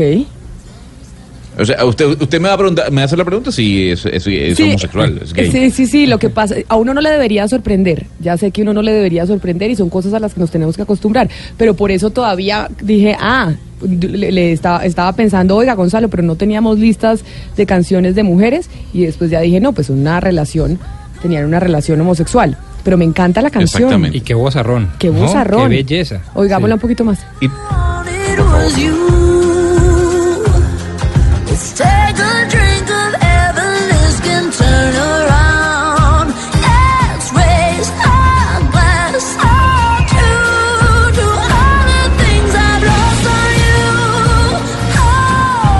Me encanta, me encanta. ¿Algo me iba a decir usted más, Gonzalo? No, no, que le iba a decir que, fíjese bien, esta canción, Camila, es, desde, es de hace seis años, siete años, y apenas en el 2018 es que empezó a, hacerse viral, básicamente por lo- el trato que ha tenido ella, o básicamente la forma de mm, entrarle al mundo mainstream. Siete años tiene esta canción y apenas en el 2018 se hizo famo- famosa. Increíble, pues esa, esa canción va a estar en la lista de Spotify de Colombia está al aire para que cuando ustedes si la quiere oír en su carro después o en la noche en una comida pues también la tenga ahí. Le queremos preguntar a nuestros oyentes porque aquí nosotros los queremos escuchar y a propósito de la denuncia que nos trajo Diana sobre el acueducto de Mosquera, que nos escriban o nos envíen sus mensajes de voz sobre si tienen problemas con algún servicio público en su municipio. Envíenos su mensaje de voz al 316-415-7181. 316-415-7181. Los queremos escuchar. Los escuchamos a todos. Lamentablemente no los podemos poner a todos al aire, pero sí los escuchamos a todos y ahí queremos recibir sus mensajes para que nos den las quejas de los servicios públicos alrededor del país, porque seguramente esto que está pasando en Mosquera está pasando en muchas otras partes de Colombia. Me dijeron, Diana, que le escribieron de Mosquera. Sí, que están sin agua. Están sin agua. Están desde sin agua desde ayer. O sea, no solo es carísima, sino que además no les están llega. sin agua desde ayer y- y es intermitente en algunas ocasiones. Y ya nos están escribiendo desde Valle del Cauca, desde Quindío, de, mejor dicho. eso va a ser viral. Es que yo creo Es que es un problema de locura. verdad transversal a toda Colombia. Y teníamos también un dato pendiente, ya que estamos hablando hoy de mujeres. Pablo, ¿sabemos en dónde vamos a poder ver a nuestra boxeadora del Valle del Cauca? Nos ayudaron Fabio Poveda y Joana Quintero, nuestros compañeros de Blue en Cali en Barranquilla. Y mire, la, la transmisión es por YouTube. BFI Oficial, ese es el canal por el que se puede ver en YouTube la pelea por el que vamos a ver a Jessica Caicedo. Será el jueves 22 de noviembre a las 4 y 30 de la mañana, hora de acá. Hay 10 horas y media más en Nueva Delhi, en la India, donde se está compitiendo. Y además nos agregan que ella es del Alfonso López de Palmira, el barrio Alfonso López, es pupila de Jorge Aguirre, que además es descubridor de Momo Romero e Ingrid Valencia. Ingrid Valencia, las que, la que les mencionaba hace un rato, que son dos boxeadores también que nos representan muy bien a nivel mundial. Y mire, hay algo también que llama la atención sobre, sobre esta boxeadora Jessica Caicedo y en la imagen que tiene en su perfil de WhatsApp dice lo siguiente, ¿saben qué es bonito? Triunfar después de que nadie creyó en ti. Ay, es que por eso, por eso es que los colombianos tenemos que apoyar a esos deportistas y a esas deportistas mujeres Claro. que no me digan que no. A ver, Pablo, siendo sinceros, se apoya más a los deportistas hombres que a los deportistas, que a las deportistas mujeres. Lamentablemente es una realidad, es así, pero este tipo de cosas hacen que eso empiece a cambiar, que ellas también se destaquen, que las mujeres también saquen la cara por el país. Que, Como lo van haciendo, ¿no? Claro. La, la Chechi Baena, No, y hay un la montón. Uy, la Ibargüen, Pues realmente son más las mujeres claro. poniendo la cara a nivel deportivo, digamos, teniendo un desempeño mejor que los hombres, ¿o me equivoco? Es que lo que usted decía de las medallistas olímpicas, está Ingrid Valencia, está Mariana Pajón, La fuerza está que yo le hice a. Hablando- está Yuri Alvear, está Jacqueline de- Rantería, hay muchas mujeres. Hablando de mujeres destacan. deportistas exitosas, ¿qué es de la vida de Jimena Restrepo? Ella era la corredora, ¿no? Que Claro, nos bronce. un bronce, ¿no? Claro. Bronce por allá en los- Jimena ¿Qué Restrepo está viviendo en Chile. Linda. En Chile. Ah, está en Chile. Sí, ella vive en Chile. Pero ya pues Una retirada del sí, atletismo, por de acuerdo. Pero esa fue nuestra primera medalla olímpica. Sí, bronce, Claro. primera No, medalla. fue la la- segunda. la- la No, fue primera la fue segunda. El primero fue Helmut primera Bellinger. medalla María Isabel ¿Cuándo fue Urrutia, perdóneme. Fue de Helmut María Bellinger. Isabel Urrutia fue... No, pero María Isabel No. vino después, Hugo. Mario. No, vino primero después, fue Hugo Helmut Mario. La primera me- medalla Hombre. olímpica fue, fue Helmut Bellinger. Está hablando de medalla de oro, ¿no? La primera Ah, medalla olímpica no, de Colombia fue de un barranquillero, de Helmut Bellingrov, 1972, en. Múnich, Alemania. De tiro. Ah, excelente. Ah, bueno, Helmut Bellingrad Sí. fue el primero, después Jimena Restrepo, y que ha luego sido... repitió. Sí, Helmut Meligro ganó dos medallas, y pero lo que dice Hugo Mario es cierto. La primera de oro fue María Isabel Urrutia en Sydney Y 2000, las en medallas de oro que hemos, o sea, la mayor cantidad de medallas de oro que hemos tenido, que no han sido muchas, la mayoría son de mujeres, estamos de acuerdo. Pajón, Mariana Pajón, Catherine Ibargüen. Catherine Ibargüen y María Isabel Urrutia. y María Isabel Urrutia, exacto. Hombres quienes han tenido Oscar medallas. Figueroa. Oscar Figueroa. Pesista. También del sur del país, ¿no? De Cali también. del Bueno, Valle. ustedes en, en Sí. Cali, en el Valle del Cauca, Hugo Mario, dando Esto muchas es tierra de deportistas, doradas. Camila. Sí. Claro. Que por allá campeones. una, creo que una de... de Pero no oro, ganó, No oro, ganó pero- en sí. judo eh, Yuri Alvear y en lucha eh, Jacqueline Rentería también bayunas ambas. Pero entonces repitamos el nombre, la hora, porque queremos aquí desde Mañanas Blue apoyar a esta boxeadora, decir que estamos con ella y que le vamos a hacer fuerza. Es la primera vez que una mujer boxeadora se lleva un premio, ¿cómo se Una llama? medalla. Una Una medalla mundial. en un mundial. En un mundial de boxeo, eso se está transmitiendo a través de BFI Oficial, así lo encuentran en YouTube el canal. Y la pelea va a ser el jueves 22 de noviembre, o sea, pasado mañana, a las 4 y 30 de la mañana, hora de nuestro país. Bueno, vamos por la de oro. Y ella tiene redes sociales y todo, Pablo. Ya vamos Bueno, a, a averiguar. Igual eh, me, me cuentan también Giovanna y Fabio que el, que el internet allá en Nueva Delhi, digamos que está complicado en el hotel en el que está ella. Ah. Porque estamos tratando también de ubicarla, a ver si, si es posible Pues hablar sí. con ella, así sea una llamada de WhatsApp, pero por el tema de- del internet, digamos que no ha sido tan Y fácil. tener una foto de ella para hacerle fuerza desde aquí, por supuesto. Sí, claro. Sí. Pablo, oiga, el, el- el boxeo es un deporte bastante duro, rudo, incluso censurado por algunas sociedades. Eh, en el caso de las mujeres, ¿tienen protección especial o es diferente al, al boxeo masculino? Sí, ti- tienen, ¿Pablo? tienen una especie de, de casco y pues como una camiseta sin mangas también pues para, para estos combates pues que, que son en- precisamente pues en la rama femenina, aunque también tiene que ver digamos la asociación, esto en el mundial también tienen este, este tipo de, de uniforme con el que compiten. Oiga, boxeo, Oscar, que el boxeo es muy también de su región, ¿no? Así es, no, campeones mundiales muchos, desde el, desde el más grande, el que fue el primero, que fue Antonio Cervantes Kid Pambelé, ¿no? Exacto. Claro, Pero- Rocky Valdés. Y donde, donde el patinaje de velocidad, Valdés. Si el patinaje de velocidad fuera un deporte olímpico, estaríamos nadando en medallas. claro, en los Chechi. de los últimos Baena. 17 mundiales nos hemos ganado 14. De Fabriana. Arias, yo no sé cuántos, Sí. cuántas medallas tiene esa muchachita, pero ella, todos los mundiales donde va, siempre gana. Si el patinaje de velocidad fuera un deporte olímpico, estaríamos ¿Usted, nadando. ¿usted De recuerda hecho, a Cristina, no- a nos- Luzmeri Tristán? Sí, claro. ¿verdad? ¿Quién- Pero mire, es que se ha dado Era cuenta esa cantidad de deportes que tenemos, ciclismo, patinaje, boxeo, en Esa, donde somos lucha, supremamente judo, exitosos sí. y nosotros nos concent- a mí me fascina el fútbol, ni más faltaba, pero estamos apoyando constantemente los futbolistas. Si James más o menos él tiene un yeso en el pie, si James le pasa algo en una uña, todos saltamos. Y, los otros deportistas que están que necesitan apoyo, como dice ella, pues nadie les para bolas. Claro. Y mire, Y la verdad es que si miramos resultados, tampoco es que en fútbol seamos pues una potencia, pues realmente como, como resultados, obviamente que nos gusta mucho el fútbol, pero digamos los otros deportes hemos tenido campeones mundiales, hemos tenido cualquier cantidad de logros y en fútbol si miramos los resultados, si somos resultadistas, No hemos pasado de eh, cuartos de un finales, título, ¿no? un título de Copa de Copa América nos lo ganamos en Bogotá hace un tiempo. Y de resto, clasificación a mundiales. Yo no creo que tengamos mayor cosa que mostrar en fútbol. Y lo que dice Camila, somos muy futboleros, pero si miramos resultados, el boxeo le ha ido muy bien, le ha ido muy bien en ciclismo, el patinaje, eh, Sí. bueno, en otra cantidad de deportes. Y mire, de hecho, Fabriana Arias, la que mencionaba Ana Cristina, la patinadora que ella mencionaba, fue la mejor de los Juegos Mundiales, que los Juegos Mundiales están, digamos, los deportes que no son olímpicos. Y ella fue la mejor y en patinaje pues fue precisamente donde se destacó y donde ganó las medallas pues que, que la ubicaron en ese lugar de ser la, la atleta, la deportista más destacada de esas justas. Mire, y aquí en Envigado hay un lugar que se llama el Club de Patinaje de Envigado, que es la fábrica de campeones mundiales más impresionante que ustedes se puedan imaginar. Todos esos, eh, todas esas medallas que se traen, la mayoría de esas medallas salen de allá. Es una, es una entrenamiento, tienen una disciplina y tienen una cantidad de, de niños que trabajan todos los días allá y los fines de semana es lleno. Es una fábrica de campeones. Es impresionante lo que hacen allá. Y la verdad es que nuestros deportistas son puro talento, porque si uno mira el tema de organización deportiva, de ligas, eh, de dirigencia deportiva, no es que haya mucho tampoco que mostrar. Lo que hay es mucho talento, se da silvestre, nuestros campeones se dan silvestres en boxeo, en otra cantidad de, de- de deportes. Allí también hay que, hay que exigirle a la dirigencia deportiva que también destine recursos para otros deportes distintos al fútbol.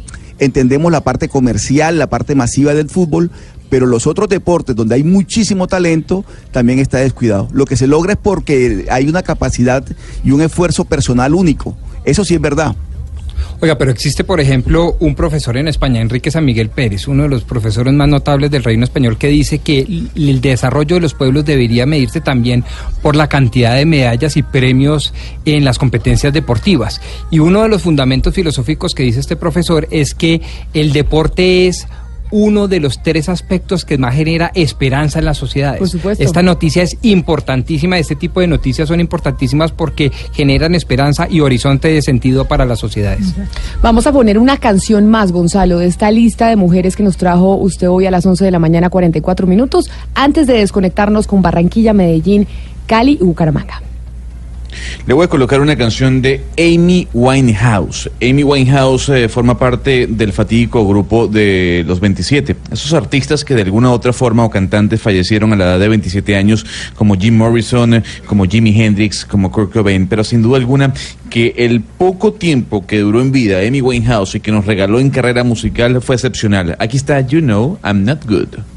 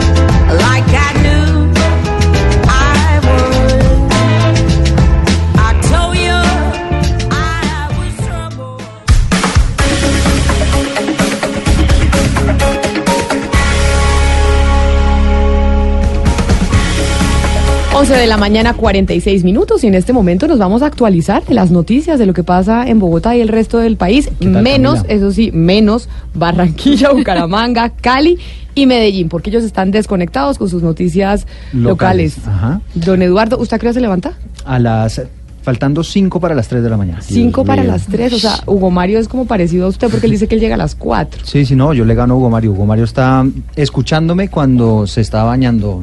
Yo lo escuchaba a usted mucho cuando me estaba bañando, ¿sabe? ¿Ah, sí? Sí, mucho. Duré mucho tiempo escuchándolo mientras me bañaba. Era Ay, mi hombre, compañía desde que me levantaba. Haber sabido. Y se, y se haber sabido saludito. que, ¿para qué? Saluditos. Un saludito. Y se, No se sonroje, tranquilo, puede respirar antes de dar la noticia. Yo lo hubiera hecho, tranquilo, hágalo. ¿Y se acuesta a dormir entonces, Eduardo, a qué horas? No, por ahí ocho, ocho y media. Trato que no sea más tarde de las nueve, pero a veces toca trasnochar. O sea, que duerme seis horas, más o menos. Sí, más o menos. Bueno, no está Pues, nada le mal. apunto a eso, le apunto a eso porque estoy de acuerdo con usted en que el sueño es importante para el rendimiento del... Pero entonces vida social pocón, pocón por la noche, obviamente. No, es que además uno con hijos a bordo es difícil. ¿Cuántos hijos tiene? Dos. Dos, pero mire tan chiquito y con dos hijos ya. sí. ¿Cuántos años Bueno, es sorpresa. Pero bueno, ¿cuáles son las noticias? ¿Qué fue lo que pasó con el alcalde Enrique Peñalosa que puso ultimátum? Oiga, el, el alcalde que no se ha querido pronunciar en los medios de comunicación, ¿no? Sí, no. Ha estado No, reacio porque sabe que humano tiene problemas de comunicación, entonces prefiere hacer videos. Pero más adelante hablamos del alcalde Enrique Peñalosa. Pues ¿Qué pasó? Le preguntaron sobre las dificultades que hubo en las últimas horas en ese albergue que se instaló en la localidad de Engativá. Acuérdense ustedes que allí hubo todo tipo de desmanes, dañaron cámaras de seguridad, saquearon las carpas que estaban instaladas allí para la atención de todos estos venezolanos. Y le preguntaron sobre eso y dio ese ultimátum que usted está mencionando, Camila. Tienen que respetar unas reglas mínimas que hay allí en ese albergue para que puedan permanecer en ese lugar. Acuérdese que ya el gobierno colombiano anunció que va a expulsar a 15 venezolanos que estuvieron participando en todos estos desmanes. Luis Fernando Acosta, ¿qué fue lo que dijo el alcalde exactamente? Eduardo, buenas tardes y Camila y a toda la mesa. Mire, se refirió en esos términos no solo para advertir que casos de violencia como el de ayer, sino en general en toda la ciudad no serán tolerados por las autoridades. Y esto fue lo que dijo. No vamos a tolerar ninguna violación de la ley. Y por supuesto, ahí es cierto que hay muchos delincuentes que hemos capturado que son venezolanos. Hemos capturado cientos de venezolanos que están llevando a cabo actividades delincuenciales, que están en la cárcel. Son una minoría ínfima, pero que tengan absolutamente claro que serán sancionados drásticamente. Y en cuanto a estos que tuvieron comportamientos eh, ilegales y violatorios de las normas de convivencia, pues fueron expulsados y serán tratados con todo el rigor de la ley. Mire, y a esta hora el reporte de, de las autoridades justamente es de calma. Sin embargo, lo que le puedo contar aquí en este punto es que hay varias familias que están ubicadas eh, sobre el andén, en la parte exterior del campamento, que están pidiendo ingresar. Y cuando le hablo de familias, no solamente le hablo de los adultos, sino le hablo de papá, mamá, con niños eh, muy pequeños, tres niños, cuatro niños, y ellos están pidiendo poder ingresar para tener por lo menos un lugar en donde meter la cabeza, en este caso pues por lo menos en el, en el campamento. Le hemos trasladado justamente ya esa inquietud a las autoridades distritales para ver qué nos pueden contestar. Ellos han venido y han estado haciendo alguna presencia muy importante aquí de control y de verificación para mantener la seguridad en este punto de la ciudad. Pero es básicamente es el ambiente de calma a esta hora desde este nuevo campamento de los ciudadanos venezolanos en Bogotá. Gracias. Luis Fernando Acosta, Blue Radio. Gracias, Luis Fernando. Luis Fernando Acosta, Blue Radio. Ellos siempre se despiden, ¿no? Ellos Que siempre quede se despiden claro. y que quede claro que el periodista que da la noticia desde el lugar de la noticia. Pero mire, eh, Rodrigo, ¿cuáles son las cifras exactas de lo que ha pasado con los venezolanos en Bogotá? ¿Cuántos ha recibido la capital? Pues mire, 113.728, 26%, es decir, uno de cada cuatro desplazados de Venezuela, uno de cada cuatro venezolanos termina en Bogotá. Recibe más del doble que Antioquia, que el norte de Santander, que Atlántico, que La Guajira. Es increíble. Yo por eso celebro tanto estas decisiones. Alguien podrá decir, no, es que la mano dura no lleva a ningún lado. En ocasiones sí, en ocasiones Camila sí. Eh, o la autoridad se cumple o el Estado se acaba, sobre todo en procesos asistencialistas. Eh, manejar 113 mil personas personas, más todos los desplazados del conflicto armado, es muy difícil. De tal manera que yo eh, tengo que respaldar a mi alcalde. Creo que está haciendo Ah, las su cosas alcalde. bien. No, de Bogotá, alcalde Peñalosa, de verdad. Nuestro alcalde. Nuestro de Bogotá, alcalde, para pues, todos lo los ciudadanos. todos los ciudadanos. No, pero yo también lo Ah, apoyo en si esto. yo- eh, tiene toda la razón. El alcalde tiene toda la razón porque se está volviendo esto una bola de nieve Claro. gigantesca. Bueno, pa- igual hay que dicho- saber la condición en la que están estas personas Y él que ha están dicho, en Camila, condiciones difíciles. acuérdese, ella, él ha planteado incluso que se les dé nacionalidad automática Sí. a todos los venezolanos para facilitar su situación y que puedan trabajar. y para que tra- cosas, para ¿no? que les paguen lo que se merecen, no para que la obra de mano venezolana sea mano de contratada, obra. la mano de obra y porque desplace a la sea- formal. exacto y sean contratados porque cobran barato. Seguimos en Bogotá. Viniendo para la emisora, Eduardo, sabe que me llamó la atención la contaminación de los buses de Transmilenio. Es que echan un humo negro Sí, sí, que uno sí, dice, pero ¿en qué momento van a cambiar estos buses o en qué momento van a hacer algo para que no contaminen de esa manera? Pues mire, estamos en todo ese proceso, la ciudad está en todo este proceso y hay una tremenda polémica porque están a punto de rodar buses eléctricos en Cali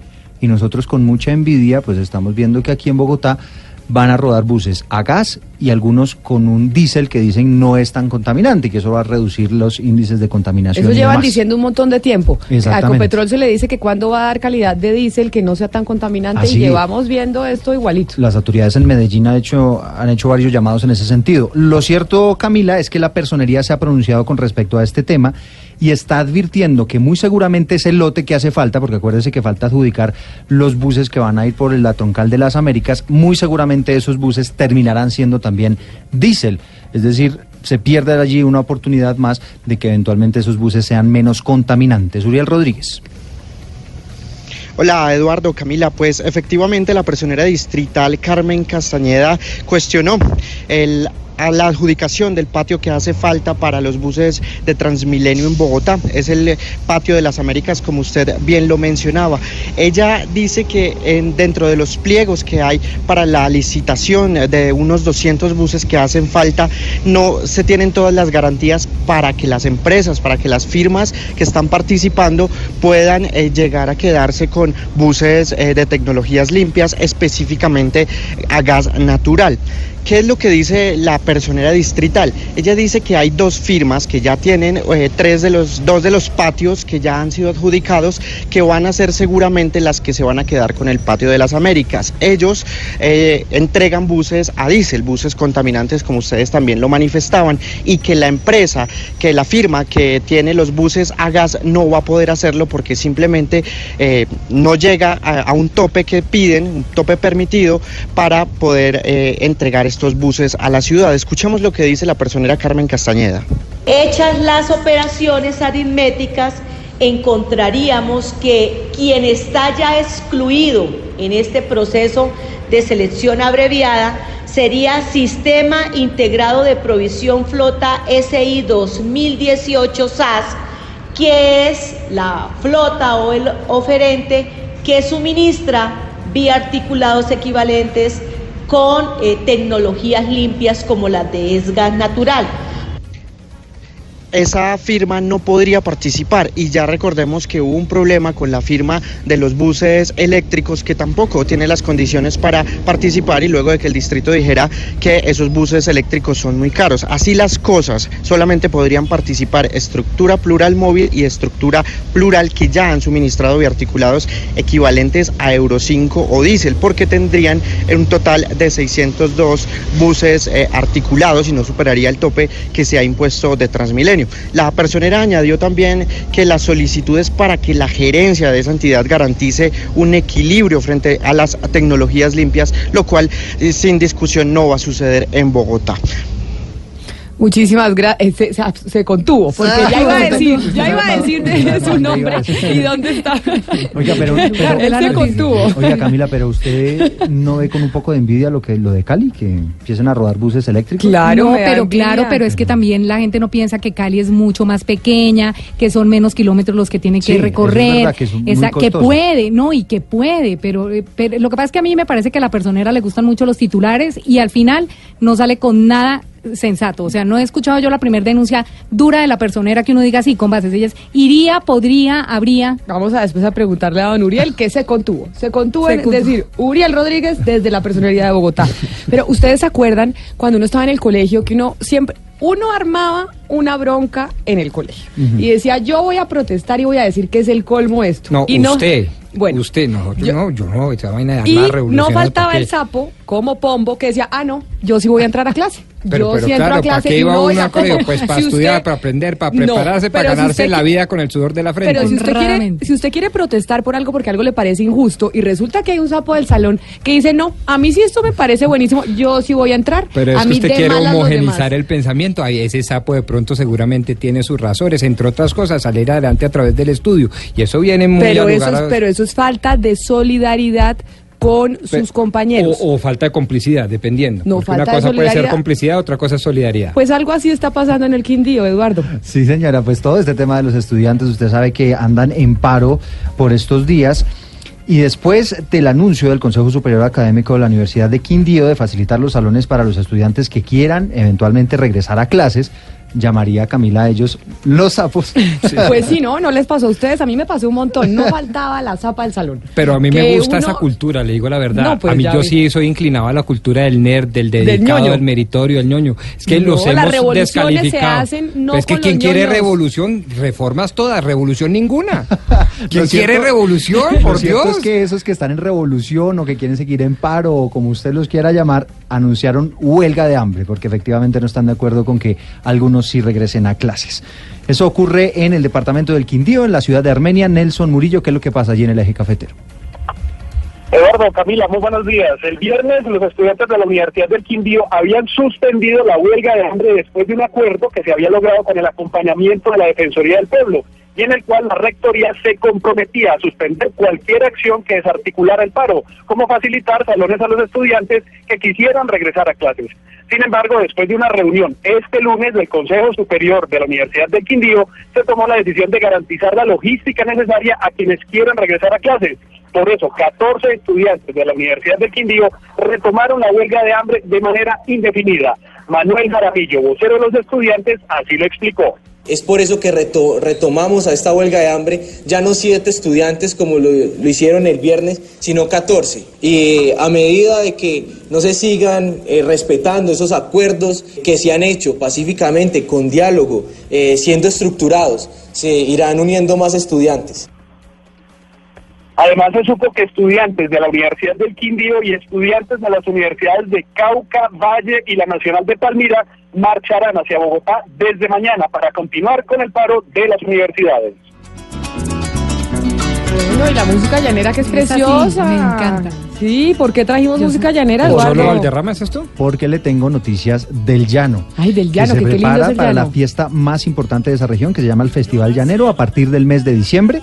Para que Ah, porque ya empezamos Es- ferias y es fiestas. hermosísimo, yo he ido varias veces, es espectacular. Tiene que ser. Carlos Andrés Sí, Pérez, ¿usted ya está de fiesta? ¿Ya puso llaneras? Hola, ¿qué tal? Buenos días. Pues música llanera escuchamos aquí todos los días mientras vamos conduciendo, cuando vamos a los restaurantes. Eh, en esta oportunidad, bajo el lema Amor por lo Nuestro, eh, se va a llevar a cabo el Festival Llanero el próximo 5 y 9 hasta el 9 de diciembre.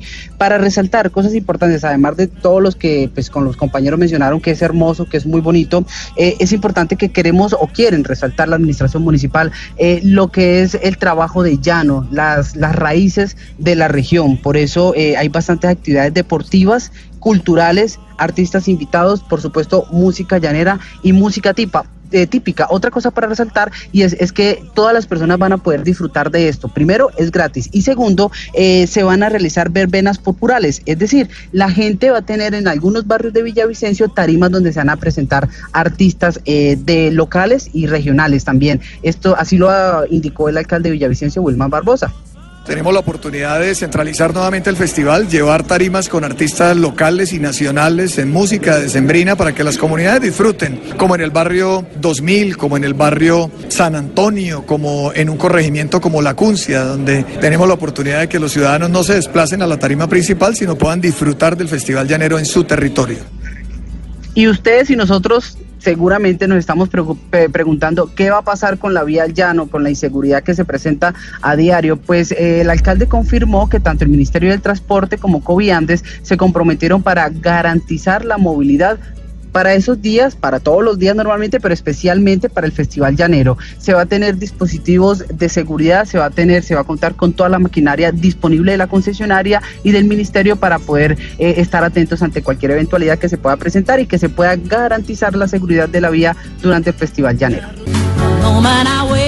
Nos conectamos nuevamente con Barranquilla en los 100.1 FM, con Medellín en los 97.9 FM, en Cali con los 91.5 FM y en Bucaramanga en los 960 AM. Estamos nuevamente conectados porque Colombia está al aire. Y tenemos música de mujeres hoy, Gonzalo, porque usted tomó la decisión de traernos una lista de mujeres empoderadas a través de la música por la invitada que tenemos en línea. Es así, Camila, y hay que decir que sin duda alguna uno de los grandes himnos eh, de las mujeres en la música es ese que escuchamos al fondo, I Say a Little Prayer, original de Diane Warwick, Camila, pero que sin embargo hizo famoso Aretha Franklin, la reina del soul, oriunda de Detroit, de Michigan, y aquí con un clásico de ese Motown que tanto nos regaló y que además va a musicalizar la conversación que tendremos, como usted decía, con una persona muy importante que ayer y hoy sigue siendo noticia.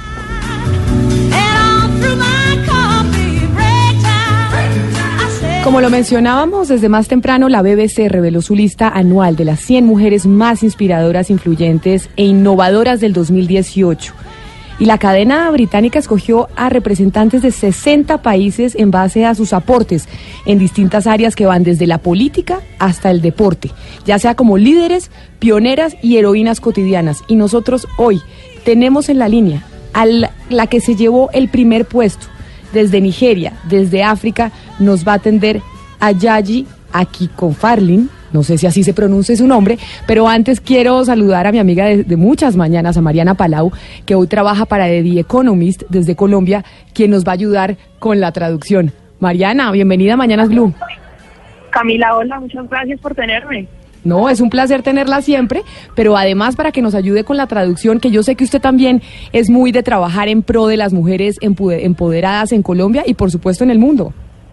Me encanta, me fascina el tema. Pero mire, Avisoye, que yo que podemos empezar por darle Mariana la bienvenida a Mañanas Blue, preguntándole cómo se pronuncia su nombre, porque yo no tengo ni idea. ya mismo, Camila. Um, Abisoye, hello. Welcome to Blue Radio in Colombia. I'm hoping I'm pronouncing your name correctly. Can you please just confirm that? Abisoye, yes. Abisoye, well, welcome. We're very glad to have you. Thank you. Mariana, primero dígale además también que la felicitamos por este trabajo que viene haciendo con las mujeres en Nigeria. Pero ella, ¿por qué decidió empezar a hacer este trabajo con ellas? ¿Qué la llevó a meterse en el tema de la tecnología y a, enseñarles de codificar en Internet y con los computadores? So, Abisoye, first of all, congratulations for uh, being named one of the most influential women, women um, by the BBC, the most influential women. Um, and we'd like to know why you decided to start this kind of work with women and girls in Nigeria. What led you to actually dive into technology and coding, teaching um, girls and women on how to do this? Um, technology is my own bedrock. Is my journey. Is my journey through my journey to transformation. Is my journey to success. Is my journey to having a voice as a vulnerable young girl. So I know what it feels like to be a vulnerable young girl. I paid my way through school through technology, and um, I became independent and economically independent through technology because I'm a programmer myself. So that's the reason why I'm giving the same skills to the vulnerable young girls in Nigeria. Bueno, Camila, pues nos dice que es su propia experiencia. La tecnología ha sido su, el viaje de su vida. Digamos que ha sido lo que le ha permitido tener una voz, una voz propia como mujer. Em, ella, digamos que usó la tecnología mucho durante su colegio, se formó eh, en, en varias áreas de la tecnología y gracias a eso pudo volverse independientemente desde un punto de vista económico. Entonces eso la inspiró a repetir o a querer repetir su historia en otras mujeres. Mariana, estando lejos de África, uno tal vez no conoce el diarismo en este continente. ¿Cuán difícil puede ser mujer en África? ¿Es un con- continente muy machista o su país Nigeria es muy machista? Um, so obviously, maybe you can help us clarify a, a few stereotypes that maybe some people around the world have about Africa and African countries. Could you tell us if maybe Nigeria and other countries of the region are uh, chauvinist or sexist countries? Do you perceive them that way? I can I can hear you, sir. Toca repetir la pregunta, Mariana. I'm sorry, I'm terribly sorry. So we were just discussing about several uh, stereotypes that we see around the world about Africa, and we're wondering what your your perception of uh, of African countries are. Do you think there's a lot of sexism um, and and bias used against women in countries like Nigeria? Well, yes, in different parts of Nigeria. And um, for instance, technology has been seen as a male dominated space. Violence against women is in existence in certain parts of Nigeria, not in, not the entire country.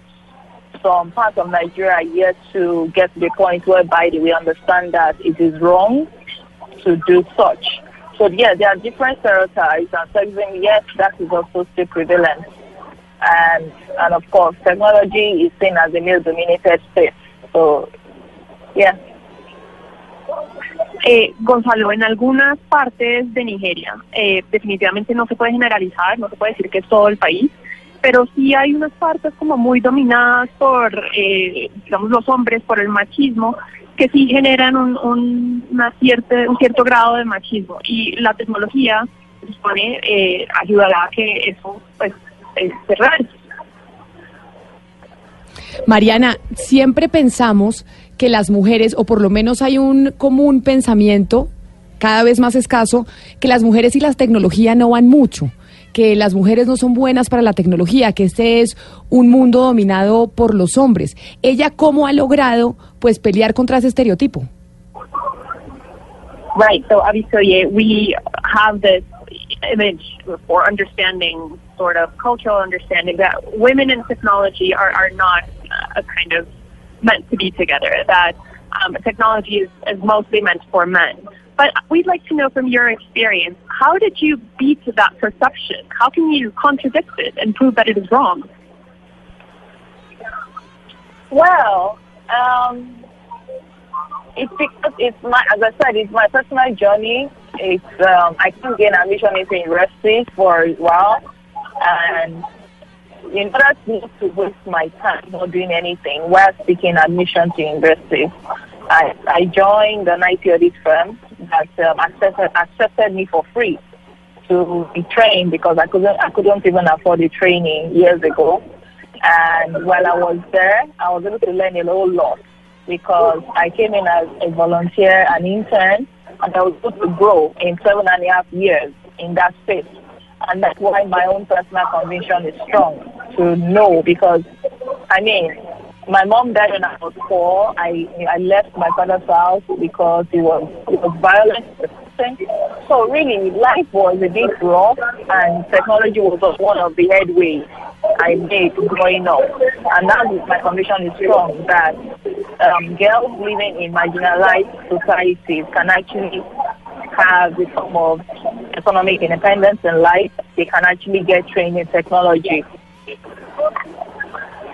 Sí, Camila, pues nada, metiéndose de fondo en el tema. Ella empezó en esta, digamos, este, esta carrera como una voluntaria, ¿no? Y ahí fue capaz de demostrar que ella pues tenía todas las capacidades eh, igual a las que tiene cualquier hombre para manejar la tecnología y para llevar a cabo una carrera en esa área.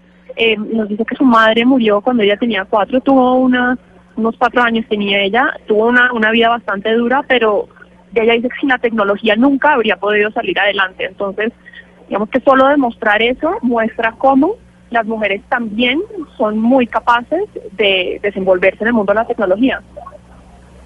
Mariana, hay algo que me llama la atención y es que ella sigue en Nigeria, a pesar de ser una persona muy influyente. Más allá de la ONG, ¿qué la ata a seguir en su país y tal vez no trasladarse a Europa o a Estados Unidos?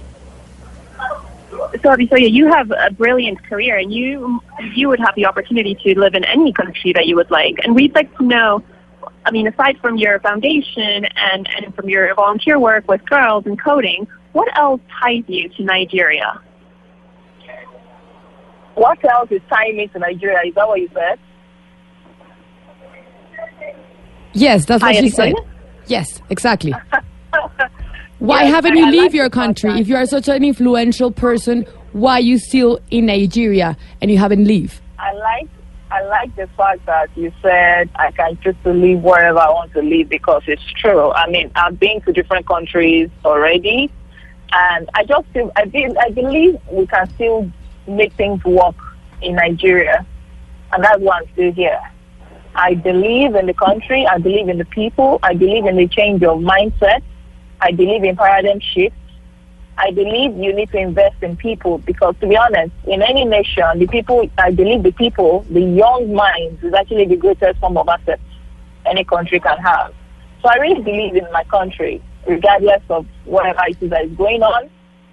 I believe we can make headway. We just need to invest in people, and that's I'm investing in young girls because I think they can transform the country in the near future.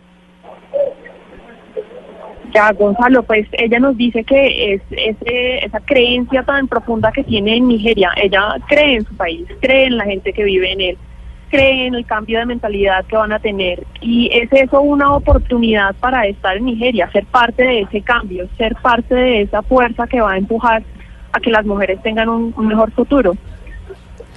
Pues Mariana, agradezcale a Abisoye por haber estado con nosotros hoy en Mañanas Blue, pero sobre todo después de haber recibido este premio tan especial, de ser la mujer más influyente del planeta por el trabajo que está haciendo en Nigeria con mujeres a través de la tecnología. Dígale que muchas gracias y que esperamos poderla tener, poder tenerla algún día aquí en Colombia para que nos enseñe lo que ha venido haciendo, porque seguramente hay muchas cosas que tenemos que aprender y que podríamos replicar aquí en nuestro país. Abisoye, thank you so much for being with us today. And again, congratulations on being named the most influential woman. And we are sure, and we would love to have you in the future because we are very positive that you will generate an enormous change in Nigeria and the world. Thank you very much for having me. Y Mariana, muchas gracias por esa ayuda con la traducción el día de hoy. Feliz viaje y esperamos poder seguir contando con usted. Gracias, Camila, a ustedes. Un abrazo muy grande. 12 del día, 13 minutos. Tenemos información de última hora. Eduardo, ¿qué pasó con Venezuela y qué pasó en la frontera en norte de Santander? Pues hay una información de último minuto, tiene que ver con un soldado, un policía, corrijo, un policía que resultó herido después de haber recibido disparos desde el lado venezolano de la frontera. Juliet Cano está allí en Cúcuta, ¿qué fue lo que pasó? Buenos días, así es. El hecho se registró en el sector de la isla, es una trocha que delimita con Venezuela. El policía se encontraba realizando patrullajes cuando eh, un grupo de hombres salió de esta trocha del lado venezolano, cruzando el río Táchira y disparó contra el uniformado. Estaba usando prendas verdes como las de que usan las fuerzas militares venezolanas. No se sabe ciencia cierta si se trata de contrabandistas o de las autoridades venezolanas. Y además de eso, Eduardo, hemos conocido que hay una carta firmada por Iván Márquez y por alias El Paisa, entre otros excabecillas, que están criticando la manera en que Estados Unidos se ha involucrado en la implementación del acuerdo de paz. Sí, pues eh, imagínese que apareció esa carta que entre otras novedades tiene la firma de alias El País. Acuérdese que sobre él no se tenían mayores novedades frente a, la, mm, a su aparición en el proceso de paz. Él fue uno de los exguerrilleros que nunca entregó la documentación que había pedido la JEP para ratificar que efectivamente estaba comprometido con el acuerdo de paz. Lo cierto es que en esta carta critica la manera en que Estados Unidos se ha involucrado en la implementación del acuerdo de paz y además dice Iván Márquez en esta misiva que la DEA estaría dispuesta a implementar un nuevo cargo a Jesús Antrich para eventualmente extraditarlo hacia los Estados Unidos y advierte Iván Márquez que eso podría generar una, una, tremenda desconfianza en todo lo que tiene que ver con el proceso de paz. María Camila Roa, ¿qué más dice esta carta? Pues Eduardo, conocimos esta carta que firman varios exguerrilleros de las FARC que recordemos han tenido problemas o inconvenientes reportándose ante la Justicia Especial para la Paz y ellos inician diciendo que a propósito de los dos años que ya casi va a cumplir eh, la firma del acuerdo el próximo 24 de noviembre, lo que tienen ellos hoy como desconfianza del acuerdo es algo totalmente modificado a lo que se firmó hace dos años. Esta carta inicia con un saludo a Jesús Santrich, que permanece recluido en la cárcel La Picota, y le dicen que están con él. Y lo que usted mencionó, que están seguros que el paso a seguir de la DEA va a ser presentar otro cargo en su contra para que lo extraditen. Y dicen puntualmente que el fracaso irremediable de la paz sería la extradición de Jesús Santrich. Paso seguido, lo que hacen es criticar estas modificaciones, incluso se van contra el uribismo. Dicen que el actual gobierno les ha dado vía libre para que desde el Congreso realicen todos los cambios que ellos han eh, querido realizar al acuerdo de paz firmado entre el gobierno y las FARC y pues reitera Iván Márquez nuevamente que lo que hay hoy es un Frankenstein santanderista, es el término que utiliza. Y pues bueno, es la última carta de estos exguerrilleros que firman, eh, mire, Márquez, el paisa Aldinever y otros compañeros reiterando que no se sienten en confianza María o con las garantías necesarias para continuar. Sí, Camila. María Camila, esta carta, ¿ellos la envían a través de quién o dónde la publican o cómo sabemos que la enviaron? Pues María Camila, la envían a través de integrantes de su partido, gente muy cercana a Iván Márquez nos la hicieron llegar hoy porque pues se la van- a enviar el fin de semana a Santrich en la cárcel y lo que quieren es que se dé a conocer a propósito de los dos años de la firma del acuerdo de paz. Y los integrantes de las FARC que sí están en el Congreso, que sí están haciendo bancada en el legislativo, ¿qué dicen de esa comunicación de Iván Márquez y de alias El Paisa? Que ellos tenían curul en el Congreso de la República y decidieron declinar esa curul. Y entonces mucha gente dentro de la implementación del acuerdo, pues se pregunta, estos señores, ¿en dónde están? Pues mire que ahí es donde uno precisamente ve como de pronto posiciones divididas. Digamos, Carlos Antonio Lozada dice que mal haría él eh, criticar los acuerdos de paz o decir que nada se ha cumplido cuando él está sentado en una curul del Senado. Pero Victoria Sandino dice que ella jamás se atrevería a criticar la posición de Márquez y el Paisa porque ellos sienten que hay una persecución eh, judicial en su contra y que en cualquier momento podrían ser capturados con falsedades, dice Sandino, como ocurrió con Jesús Santrich. Entonces son posiciones distintas dentro del partido. María Camila, pero entonces estamos viendo que sí hay dos bloques dentro de las FARC. Unos que están de acuerdo con Iván Márquez y con el Paisa de no estar en Bogotá, de no, de no decir en dónde, cuál es su ubicación, y otros que dicen que sí deberían estar acá cumpliendo los acuerdos a los que se llegaron en La Habana. O sea, que están divididos en este momento en el partido de las Sí. FARC. Pues Camila, yo no le podría asegurar, pero pues si usted mira así las lo que hemos los argumentos que hemos mencionado aquí sí se podría hablar de esa división que venimos hablando desde hace un tiempo en Blue Radio y es que precisamente eh, Timochenko, eh, Rodrigo Londoño es quien más les ha exigido y los motiva a a permanecer dentro de la legalidad y a cumplir lo que ellos se comprometieron a cumplir. Lo que dice Rodrigo Londoño es, si nosotros criticamos al Estado por sus incumplimientos, pues no podemos caer en lo mismo. Pero pues está esa otra ala que usted menciona, que es la ala que apoya a Iván Márquez. Recordemos que siempre se ha hablado de esa división de liderazgos entre Rodrigo Londoño e Iván Márquez, que sería como el máximo líder a seguir de esa guerrilla, de la ex guerrilla, que los apoyan porque dicen que no hay garantías para permanecer en la legalidad. María Camila, y entonces esa carta ya se puede consultar en blurradio.com. Es chivita. Chivita, Camila, claro. sí, chévere. ya la podemos consultar o en unos minutos la gente que quiera Ya leer. en nuestra página. Claro que sí, María Camila, felicitaciones y gracias. Pombo, usted... Gracias. No, pues a mí me parece gravísimo porque, digamos, no, no hay duda que hay una disidencia. De hecho, esa disidencia está diciendo que no reconoce la autoridad de Timochenko Rodrigo Londoño y que en consecuencia, pues se mantienen en la posición según la cual, eh, en la medida en que el Estado incumpla, ellos no tienen por qué acudir a la Justicia Especial para la Paz.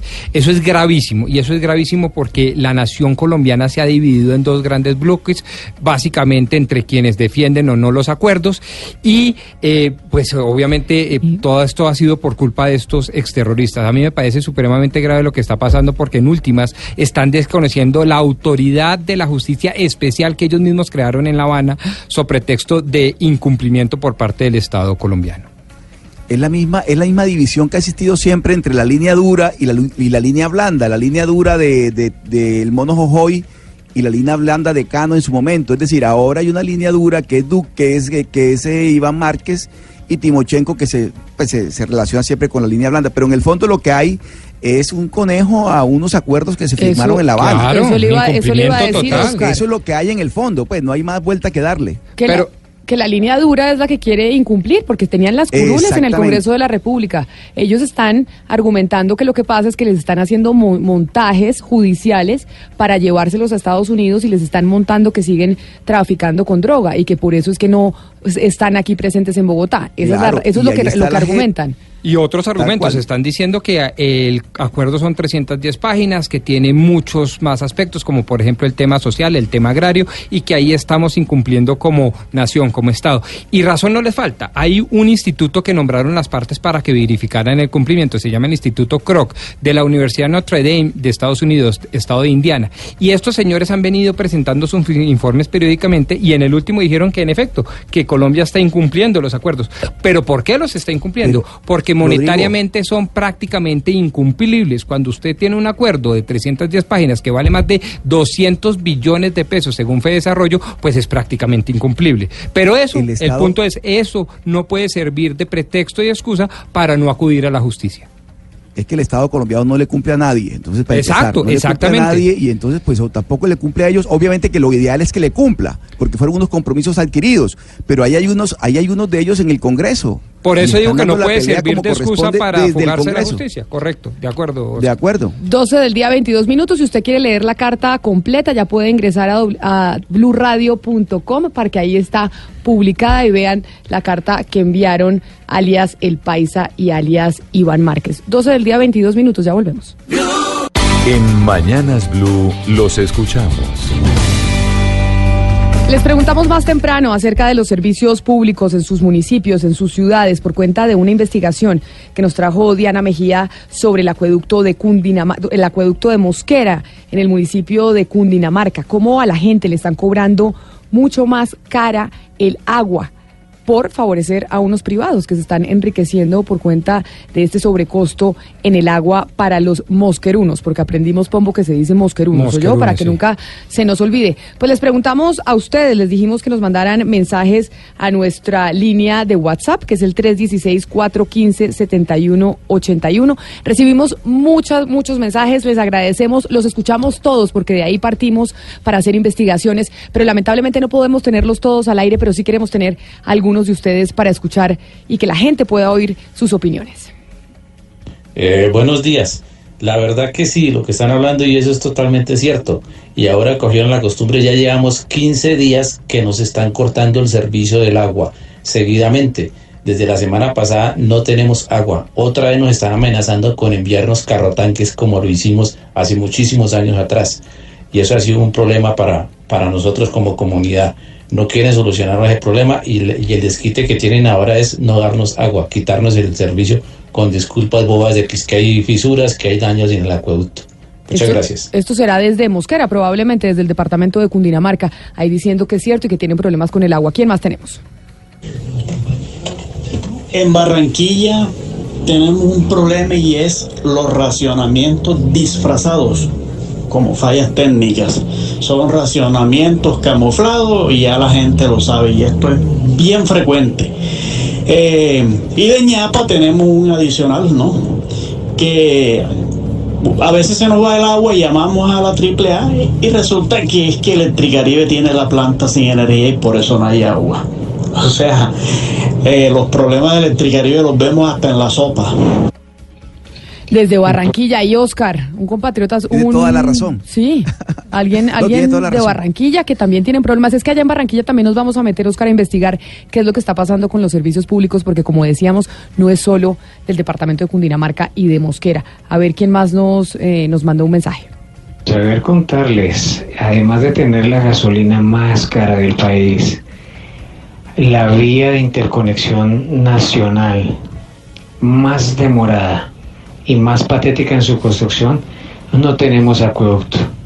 El servicio es intermitente, caro, la factura sí llega, eh, la boca toma siempre está dañada. Pero este nos envía ese Ese mensaje desde dónde. la boca toma No nos dijo. es de No nos dijo. conocimiento Nos parece importante es escuchar sus mensajes. Todos y cada uno de los mandatarios que han estado a la cabeza del municipio. Desde Villavicencio Meta, Ah. Miguel Ramos. Ah, desde Villavicencio Meta, los como los periodistas. Ya cogieron la costumbre desde Villavicencio Toca Meta. esperar hasta el final, toca esperar hasta el final. ¿Qué, Oscar? Enviado especial desde Villavicencio Meta. Sí, sí, sí. Bueno, hay que ponerle la lupa a Villavicencio porque ahí nos estaba Miguel Ramos, ¿no? Desde Villavicencio Meta, Miguel Ramos. Bueno, ahí están imitando a los periodistas de Blue Radio. Otra opinión de nuestros oyentes sobre los servicios públicos. Pues a ver contarles, además de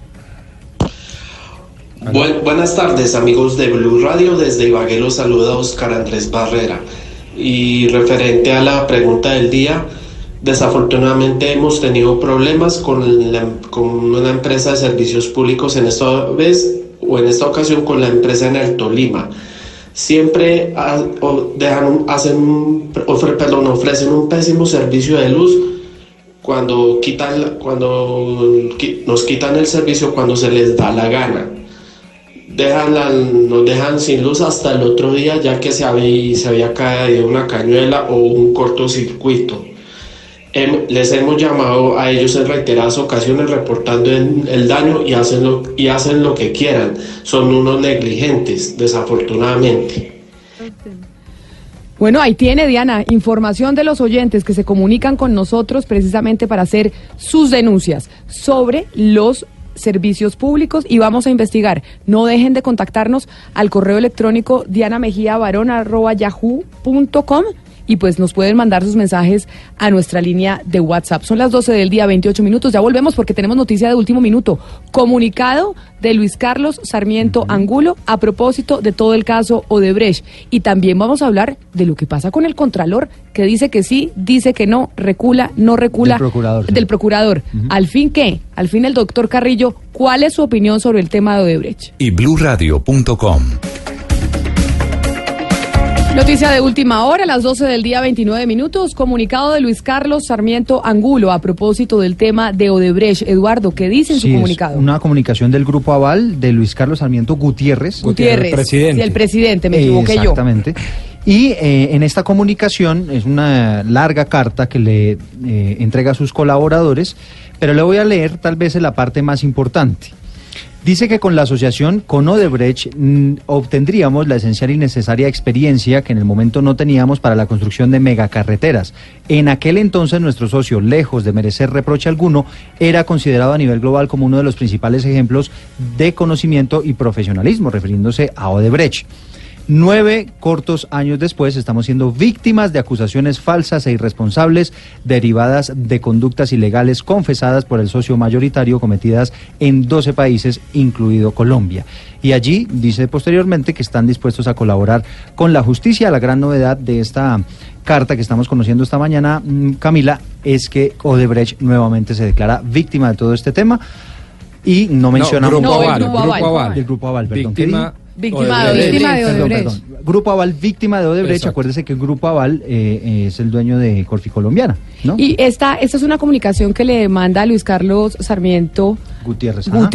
A su equipo, a los integrantes de, a los trabajadores del Grupo Aval. Empieza diciendo a mis a nuestros 80 mil colaboradores. A los 80, claro, porque debe haber una cantidad de incertidumbre De dudas ahí y dudas dentro dentro del grupo que sin duda alguna, pues los trabajadores dirán que irá a pasar con eh, pues con toda la institución y demás. Para ponerle un poco de contexto, acuérdese que eh, Jorge Enrique Pisano, que es el hombre que hemos escuchado en las grabaciones con Néstor Humberto Martínez en esa época, pues era el controller de todo el consorcio, del cual hacía parte precisamente Corfi Colombiana y Odebrecht. Pero usted la lee como un distanciamiento un capítulo más en el distanciamiento Néstor Humberto Martínez, hoy fiscal, anterior abogado del grupo, con el grupo. No, yo lo leo más como o es una comunicación interna absolutamente aislada. Exacto, yo lo leo como una aclaración a sus trabajadores, tranquilos, que aquí no hemos cometido nada irregular, eh, somos víctimas, digamos, de lo que ocurrió con el caso de Brecht y nosotros seguiremos colaborando y seguiremos siendo transparentes en todas las actuaciones. A propósito de Brecht, ¿qué pasa con las declaraciones del procurador Fernando Carrillo?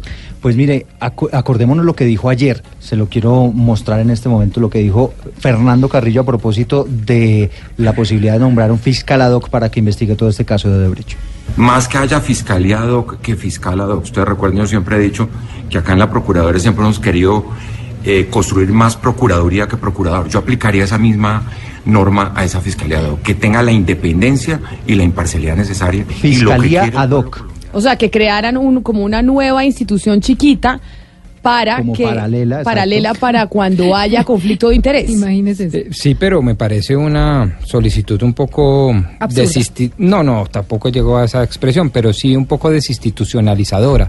Es decir, eh, lo interesante de la figura del fiscal ad hoc es para este caso y chao, ¿sí? Usted no otorga, señor fiscal general de la Nación, la autonomía, la independencia y por lo tanto las garantías suficientes. En consecuencia, llega otro señor o otra señora que va a investigar ese caso de conflicto Claro, pero él está pero no una institucionalidad paralela, porque entonces tenemos Mire. jurisdicción especial agraria, jurisdicción especial para la paz, jurisdicción tres, no, Pero no, espéreme, por Dios, ahora fiscalía ad hoc, por para, Dios. para que se pueda analizar, porque es No, que no. resulta que Fernando Carrillo hoy escribe un trino que dice lo siguiente: Nuestra preocupación es que para el caso de Brecht se nombre un fiscal de papel. En ningún momento estamos proponiendo la creación de una nueva institución. Ah, estupendo. Pero entonces fíjese, fíjese que yo no estaba tan desatinado. Él mismo se aclaró. Él mismo se ah, aclaró. Bueno, entonces yo no estaba tan Tratando un poquito desatinado. de corregir, claro, porque dio esa sensación que usted está viviendo, Ah, como ok, de que quería ok. como una institución paralela. o Ah, perfecto. ¿Quieres un fiscal que reemplace al doctor Martínez? Pero Para ese caso fiscal- particular y concreto.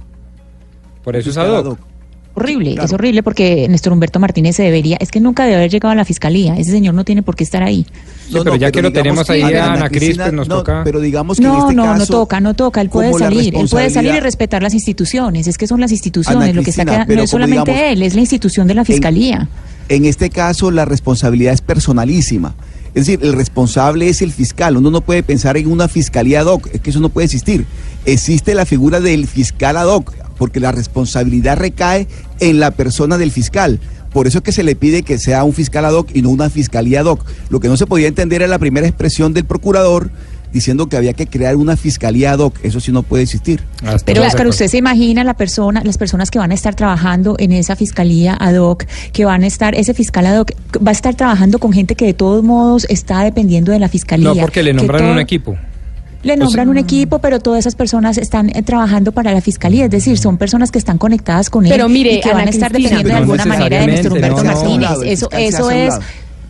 No, no, no, no. no. El Eso, no puede suceder. Este fin de semana, Ramiro Bejarano, en su columna del espectador, planteaba algo muy crítico en contra de Néstor Humberto Martínez y de lo que ha venido sucediendo, pero decía, la mejor idea no es que renuncie, porque si renuncia, entonces Iván Duque, presidente de los colombianos, tiene que mandar una terna para que la Corte Suprema de Justicia defina quién va a ser el próximo fiscal general de la Nación. Y obviamente con los niveles de popularidad hemos visto la semana de encuestas que ha tenido problemas de gobernabilidad el presidente Iván Duque, pues su partido, el Centro Democrático, le impondría en cierta medida la terna que tendría que mandar. Y es una terna, según Ramiro Bejarano, que sería muy favorable para los intereses del Centro Democrático, que tiene varias investigaciones, y que en ese caso sería mejor que Néstor Humberto Martínez se quedara, se nombrara el fiscal ad hoc y que ese fuera el que llevara la investigación. Que el remedio podría llegar a ser peor que la enfermedad. Camila, pero en ese caso el escenario es eh, la, la Corte Suprema es la que tiene que, digamos, creado ese escenario pues que, pre- que presenta el doctor Bejarano, el, el quien tiene que definir y escoger el nuevo fiscal sería la Corte Suprema. Y la Corte Suprema, recuerden que hay un antecedente que en alguna oportunidad les rechazó una terna a- al presidente Uribe. En su momento Uribe le hizo llegar a la, a la Corte Suprema una terna para fiscal y la Corte Suprema se la devolvió. Le devolvió la terna, de tal manera que, de todas maneras, quien termina decidiendo es la Corte Suprema de Justicia. Pero a mí me parece que el escenario planteado por Ramiro Bejarano me parece que todavía está. Yo no lo veo tan cercano, aunque entiendo la posición. Pero, pero, digamos, en las condiciones en las que está Néstor Humberto hoy de absoluta debilidad, me parece que todavía la figura del fiscal ad hoc sigue teniendo validez.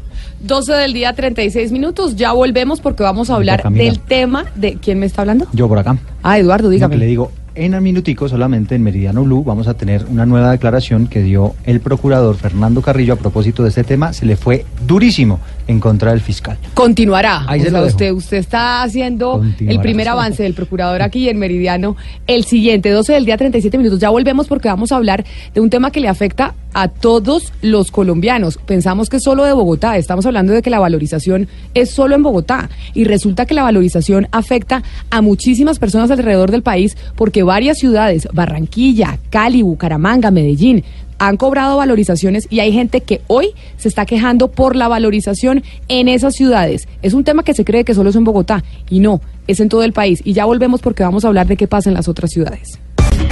Ana Cristina, quiero empezar con usted en Antioquia, en Medellín, porque nosotros nos concentramos solo con la valorización de Bogotá, pero yo en algún momento le leí una columna en el periódico El Espectador a usted, si no me equivoco, haciendo una denuncia precisamente sobre los cobros de valorización de una experiencia personal que tuvo usted.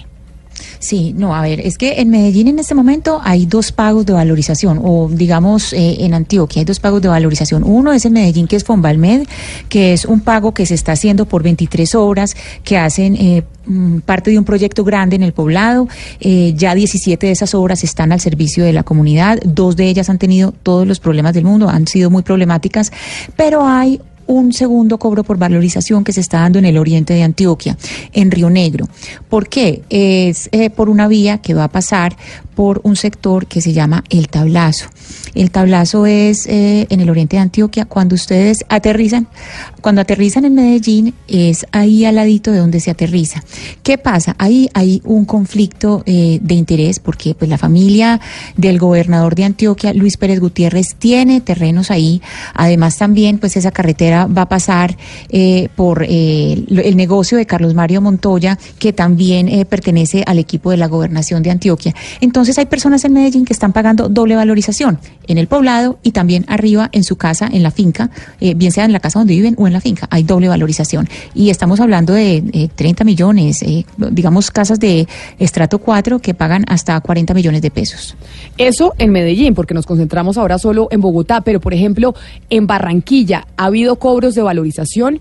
Oscar, ¿se han hecho las obras cuando la gente ha pagado la valorización que les han cobrado?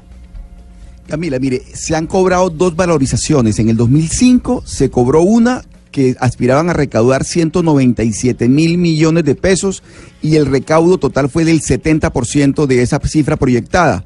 Se pensaban hacer 12 obras y de esas obras que, se, que tenían proyectadas solo se hicieron 6 en el 2005 y en el 2012 se presentó otra valorización que también se cobró y esa se aspiraba a tener un cobro total de 370 mil millones eh, y se iban a realizar 14 obras. De esas 14 obras dejaron de ejecutarse cuatro obras. Y esta última valorización fue para toda la ciudad. La primera fue sectorizada, pero la segunda, la del 2012, la tuvo que pagar todo Barranquilla. En ambas valorizaciones han quedado obras inconclusas y obras por hacer. Y en Cali, Hugo Mario, ¿cómo es la situación de la valorización? ¿Se ha cobrado, se han hecho las obras o no? Porque ese es uno de los problemas o de las dudas que tiene gente en Bogotá, Diana, o no. Sí, claro, es que, por ejemplo, yo, eh, el caso personal. Igual que, o sea, usted también tiene un caso personal como Ana Cristina. eh, es- sí, pero es más que una denuncia o lo que sea, es como esa molestia que le da a uno cuando uno compra un apartamento y le dice, mire, su apartamento se le va a valorizar y uno paga la valorización dichoso porque se le valoriza, porque uno dice, bueno, si yo invertí, chévere ganar plata, pero ¿qué pasa? Que uno paga y no se valoriza. Al contrario, el sector donde están los inmuebles pierden total valor porque no se hacen las obras que, que, que se debían hacer, como es el caso de la 170 cuando dijeron vamos a ampliar la 170 y la 170 no se amplía. Pero entonces son dos cosas. Una cosa es la corrupción y otra cosa es si uno está de acuerdo o no con la valorización. Porque Claro, si Popo, ese es el argumento, claro que pues sí. entonces tampoco paguemos impuestos. No, no, de acuerdo, Ah, no, la gente dice, Estamos de acuerdo. pero no pagar diferencia. pero no pagar impuestos no, sino que la valorización es un cobro que se hace una vez. Entonces la gente dice, me han cobrado valorizaciones en otras oportunidades y no se hicieron las obras, ¿quién me garantiza que en esta oportunidad sí? Ah, claro, pero es que hay distintas valorizaciones porque hay valorizaciones sectoriales, hay valorizaciones por estratos. No, pero además, Lo que yo Rodrigo- quiero decir es que es un ahorro forzoso en donde uno puede uno estar de acuerdo, es igualmente legítimo, pero creo que el argumento no ha de ser, mi, en mi humilde opinión, no pago la valorización o la valorización no me gusta Pero porque no, qué pero- tal que se la roben y no me hagan las obras. No. Pero miremos el tema, diremos, mire- miremos un tema de fondo. ¿Cómo se, ¿Cómo se cobra valorización para hacer obras específicas, obras, de, eh, digamos, obras concretas? ¿Y cómo se paga predial? Es decir, uno no paga predial y no paga impuestos No, para es que hagan tienen dos obras. finalidades totalmente distintas, Oscar. Uno es porque usted, el predial se paga porque usted sencillamente tiene un predio, es decir, tiene un patrimonio, tiene una renta ahí, o una renta, un predio, es decir, por eso se llama predial. Y otra cosa es la valorización, que es una obra adicional, un valor agregado Pero que las obras no el se hacen con los impuestos de todos nosotros. Es decir, yo- No, que no pregunto es, necesariamente. ¿Se Con el requiere pre- valorización? ¿En qué momento se justifica la valorización? Es decir, te voy Ah, a decir, otra cosa. se justifica la valorización, que además es una es cuestión discutible en dos casos. Cuando no hay capacidad de, de endeudamiento, es decir, cuando ya la ciudad llegó al tope, no tiene un peso más, y cuando tampoco existe la posibilidad de echar mano a otros recursos. Solamente es en esos que- dos eh, casos uno justificaría la valorización, pero digamos en el caso de Bogotá, en este momento no hay donde echar mano, ya la ciudad llegó al tope de endeudamiento, y en el caso de Y ahí hay Barranquilla algo es muy cuestionable, En y el es el caso de otras de ciudades, cálculo. Es decir, la, la pregunta El que método se de hace la cálculo de gente cuánto va a con pagar la razón es, gente. Yo voy a pagar valorización, ¿por qué razón? Si yo estoy pagando otra serie de impuestos, entre esos el predial, para que se hagan las obras. Pero es Lo que, es, para decía distin- Diana, es que ese es el error, que Oscar. Es que el predial es un ingreso corriente de las ciudades. Es decir, con eso además se pagan los educadores. Claro, con eso pero, se lo- pero ya la olla No, está la- tan raspada para que no... Ah, eso es otra cosa. Para tener que cobrarle no valorización a la Es una de doble no. tributación, Rodrigo, es No, una doble no, no, tributación. no, Pero es que mire, estoy diciendo que no, son dos Oscar, pero espérenme, los voy a interrumpir a todos porque es que no... por supuesto, por eso es que se cae. Te, te aseguro que se cae en la Corte Constitucional en, en la revisión. Pero es- esperemos a ver qué, ya están apostando ustedes ahí, pero esperemos a ver qué pasa en Cali. Hugo Mario, ¿también se ha cobrado Sí. valorización? ¿Cuál es la situación La- en el sur la- del país? La, la experiencia no ha sido buena, Camila, en Cali con ese tema de los cobros por valorización. En el 2009 se cobró, se comenzó a cobrar valorización a los caleños propietarios de predios para la construcción de 21 megaobras en la ciudad. Solamente se han construido a la fecha 13 de esas 21 megaobras. Ve. Se había calculado que esas megaobras Ahí costaban está. 880 mil millones de pesos. Y hoy, a costo de hoy, están alrededor de un billón y medio de pesos. Lo peor, Camila, es que hay 50 mil personas morosas hoy en Cali ya en, proceso de cobro coactivo por colgarse con el pago de las megaobras, es decir, por esta contribución vía valorización. Ahí es donde yo le digo, Mario, Hugo Mario, que no es un tema solo de Bogotá, que eso es un tema que ha pasado en, en varias partes del país y entre otras en Cali. ¿Cuántas obras fue que la gente empezó, que, que la gente pagó y cuántas eh, se han hecho? O sea, se, paga, se, se comenzó a cobrar por 21 megaobras durante la administración de Jorge Iván Ospina, la Ajá. alcaldía de Jorge Iván Ospina. Hoy solamente hay 13 de esas obras que se han sacado adelante, el resto están embolatadas. ¿Y qué dicen? ¿Que sí se van a hacer las obras en Cali o no? No, no, es- está ahora la administración está con recursos propios tra- tratando de cumplir con algunas de esas obras que se habían planeado, ¿Qué es lo- pero seguramente se no se va a poder construir todo lo que se había pensado. Que ese es el problema. Pero el problema no es la pero- corrupción, no el pero no, impuesto. Es que de pronto no es corrupción, Rodrigo, mire, nada garantiza que sea corrupción. el- de pronto es porque los alcaldes no no, es le que- dieron prioridad a esas obras. Exacto. entonces ¿para qué cobran si no las van a hacer? Perdón un segundo, pero no es Depende. corrupción, Oscar. le voy a contar por qué. No es corrupción, le voy a contar por qué, aunque yo en el caso de Rodrigo no lo voy a descartar que él, él tenga razones para decirlo, pero mire, en este momento, el próximo año la gente tiene que pagar una reforma tributaria que le va a meter la mano al bolsillo con el cuento del IVA a la canasta familiar. Y a eso súmele usted la, la valorización. Es decir, la gente no, ¿de dónde va a echar mano para seguir pagando tanto impuesto? Que, que en el caso de la, de la valorización dice que no es impuesto, sino que es una contribución. Es un impuesto disfrazado. ¿De dónde van a echar mano las, los colombianos para, una, por un lado, pagar la, la, el- la reforma tributaria o la ley de financiamiento, que va a ser bien drástica y bien dura y bien agresiva, y por otro lado, pagar valorización? Pero mire, le voy a le voy a mostrar, Oscar, y a todos, que esto no solo pasa en Bogotá, porque es que pensamos que esto solo es la capital del país. Ya nos dimos cuenta Barranquilla, Cali, Medellín, pero Bucaramanga también. En Bucaramanga, ¿cuál es la situación con el tema de las obras de valorización? Javier. Camila, pues a- Hola Camila, actualmente estamos pagando una valorización que comenzó en el año 2014 aquí en Bucaramanga. La alcaldía debe recoger algo más de 238 mil millones de pesos, 120 mil predios deben pagar esta contribución, el 70% ya lo hizo. Y el restante, unos 50 mil dueños de casas, locales y apartamentos, se acogió, fue una financiación de 60 meses. Actualmente era para cuatro obras, intercambiador de Neomundo, terminado, intercambiador de Quebrada Seca con carrera 15 en Bucaramanga, terminado, intercambiador de los Búcaros está en un 90% la obra. Esa estuvo paralizada no, eh, dos años por un tema judicial, por el tema de una tala de unos árboles de un colegio aquí que se llama La Normal. Y la obra más atrasada y que tal vez no se va a poder pagar con la valorización es la ampliación de la calle 54 entre Oriente y Occidente de la capital santanderiana. Hasta el momento, Camila y oyentes, la alcaldía está en el proceso de compra de predios. Pero Javier, entonces no es un mal balance. A ustedes les cobraron en Santander por cuatro megaobras, les cobraron valorización. Hay dos terminadas, una al 90% y la última es la que está ahí medio enredada, es lo que le entendí. Sí, Camila, está medio enredada y bastante porque tiene que hacer una edición presupuestal. La alcaldía tiene que buscar 200 mil billones de pesos para terminar esta obra del par 54, porque tenía unos precios ah, hace ocho años eh, totalmente diferentes a lo que puede costar la obra el día de hoy. De cuatro una, pero es que mire el balance de Cali, Hugo Mario. Usted nos dijo que eran 21 megaobras solo y- 13. y solo 13 han terminado. Y no, y no hemos Solamente hecho 13, sí. por eso. Y entonces Y, y hubo gente, y hay gente en- endeudada, que es lo peor, Camila. Hubo gente que hizo compromisos de pago a 5 y a 7 años. Es decir, algunos no han terminado de pagar las, las megaobras vía valorización y otros ya están en cobro coactivo. Es decir, muchos podrían ser embargados incluso por, por no estar al día con esta contribución. Y por en eso- el caso de Barranquilla, en el caso de Barranquilla, en la primera valorización del, 2000, del 2005, de 12 obras hicieron 6. Y de la de 2012, de 14 obras, se hicieron, ah, faltan 4 por hacer. Por eso, entonces Por ese es el problema. La gente, que es un tema que hoy estamos discutiendo por Bogotá, pero si nos vamos a mirar el país, en el país ha pasado exactamente lo mismo. La gente pagó la valorización y las obras no se han construido. Después dicen que porque la gente termina quejándose. Claro, Camila, y por lo mismo muchos proponen que las alcaldías deberían hacer primero las obras y después cobrar la valorización, que ese es un tema que siempre sale cuando están estos cobros de valorización, pero que nunca es una realidad. ¿Por qué? Porque los municipios están sin plata para hacer las obras. Eduardo, Hay dos temas, hay dos temas importantes, Camila, eh, perdón, sobre la valorización y uno es la metodología de cálculo de, cómo- de cuánto paga cada contribuyente, que ahí obviamente hay muchas equivocaciones y por eso lo que dice Hugo Mario hay personas que tienen unas deudas impagables. Y en segundo lugar, cuando a uno le pasan una valorización, se supone que es porque ese pedazo de obra o esa obra lo va a beneficiar es a uno directamente. Por ejemplo, en Medellín hay una gran polémica por una obra en particular que es la de los balsos. Los balsos comunica con el aeropuerto, entonces el beneficiado es toda la ciudad y los que pagamos somos los que vivimos al lado de los balsos, cuando en realidad los balsos es la carretera al aeropuerto, eso beneficia Porque a se todo el supone mundo. que la obra valoriza el inmueble que está en ese sitio. Por Pues eso claro, se supone que, claro, como es de destinación específica, se supone que la obra va a valorizar el bien inmueble que se encuentra en ese sitio. Pero mire, el tema también es político.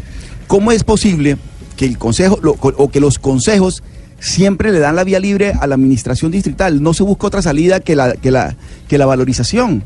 Pero- siempre el mire pasó- acaba de pasar en Bogotá Camila y amigos eh, de, de panelistas en Bogotá el consejo le dijo que sí, incluyendo a cambio radical que el jefe natural del partido, el doctor Germán Vargas Lleras, había dicho que no respaldaba valorización. Pero los consejos en todo el país terminan apoyando a la administración, ¿o no? Eso pasa en, en Barranquilla, pasa en Cali, dígame Hugo Mario. Porque, porque funcionan como el Congreso, a través de la mermelada. Ellos votan de acuerdo a... No hay un consejo que le diga que no a una administración. Claro, Eh. no, pues si no les dan nada, no, a Mocus no le dieron, no le, no le aprobaron Por porque no les dieron nada, A Pombo. Petro, a Petro le negaron nada más ni nada menos que el plan de ordenamiento territorial. ¿les Pero ¿por qué? No, ¿Por, pero- qué le, ¿Por qué? ¿Por qué le negaron el plan Pues de porque ordenamiento era un territorial? absurdo a juicio de los No, pues concejales. pero a, juicio ahora- muchas veces de los concejales, las cosas Dele son un absurdo, como lo venían todo. diciendo con cambio radical y resulta que de la noche a la mañana cambiaron de opinión. Hay veces cambia y hay veces no, es lo que estoy diciendo. Hay ejemplos en donde el consejo hace contrapeso como corresponde. Eduardo, ¿usted tiene más datos de Pues valorización? es que imagínese que la representante de la Cámara por Bogotá, por la Alianza Verde, Juanita Gobertus, eh, nos entrega un dato interesante en Twitter opinando sobre este tema. Dice, nos ponen a los ciudadanos a financiar obras futuras cuando el IDU está en la tasa más baja de ejecución de los últimos 10 años. Y dice que porque no se ejecuta previamente todo el presupuesto y después sí se piensa en una valorización. Pues sí, el problema de la valorización no es solo Bogotá, tenemos que revisar lo que está pasando con las valorizaciones alrededor del país. Hoy se aprobó una nueva para la capital de la República, pero ¿qué pasa con esas que ya vienen pagando los colombianos en otras ciudades del país y las obras no se han terminado? Como dice Hugo Mario Palomal, en Cali hay gente endeudada. Porque pagó, porque no ha podido pagar esas valorizaciones y resulta que las obras no están listas. 12 del día, 51 minutos, ya volvemos con deportes aquí en Mañanas Blue, que ya son tardes. Para meter 12.52 minutos, los deportes, Pablo. Tenemos al profesor Osorio, el profesor Osorio debutando en este momento como director técnico de... de la selección de Paraguay y lo está haciendo de gran manera porque ya están en el entretiempo de este partido. Paraguay contra Sudáfrica. Paraguay está ganando 1-0. Gol al minuto 32 de Federico Santander. El partido se juega en Durban, en Sudáfrica. Así que es visitante la selección del profe Osorio, uno de los que fue candidato en su momento o que por lo menos sonó para dirigir a la selección Colombia. Profe Osorio, que les dio triunfo a ustedes en Nacional, porque usted es de Nacional, Pablo, pero que es hincha de Millonarios. ¿Ah, sí? Sí, señor. Sí, señor. Es Hincha y chiva. que se moriría por dirigir Millonarios. Ya dirigió a Millonarios y no le fue tan bien. pero Con ahí por- Nacional ganó muchos No le fue tan bien porque no lo trataron bien en el equipo azul. Pero ya, ya- sí, Vamos él se muere. el El equipo, pregúntele privadamente si el equipo que más le gusta no es el azul. Pregúntele al profesor Osorio. Por ahora es de, de- eh, le hacemos fuerza en todo el país a Osorio, porque pues, está representándonos con una selección como Paraguay, también otros técnicos colombianos que van a estar este, es- hoy, esta noche, jugando o dirigiendo sus equipos, la selección de Chile, con Reinaldo Rueda, que está en una situación complicada, viene de perder un amistoso 3 a 2 frente a Costa Rica, hoy va a jugar contra Honduras, selección que ya también llevó a un mundial, este partido será a las 7 y 15 de la noche. El otro será Hernán Darío El Bolillo Gómez, que con Ecuador va a estar jugando contra Panamá, la selección que dirigió en el Mundial de Rusia. Este juego será a las 8 de la noche. Y también otros partidos importantes de hoy destacados. Argentina contra México, 7 de la noche. Italia contra Estados Unidos a las 2 y 45 y a las 2 y 30 de la tarde.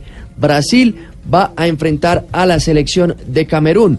Una noticia de ciclismo rápida, Vincenzo Nibali, ganador de Tour de Francia, Vuelta a España y Giro de Italia, podría estar en el Tour Colombia el año entrante. Otra de las grandes figuras se suma a Rigo, a Nairo, a Froome, a Valverde, que pues estarán acá corriendo por las carreteras de Colombia en febrero de 2019.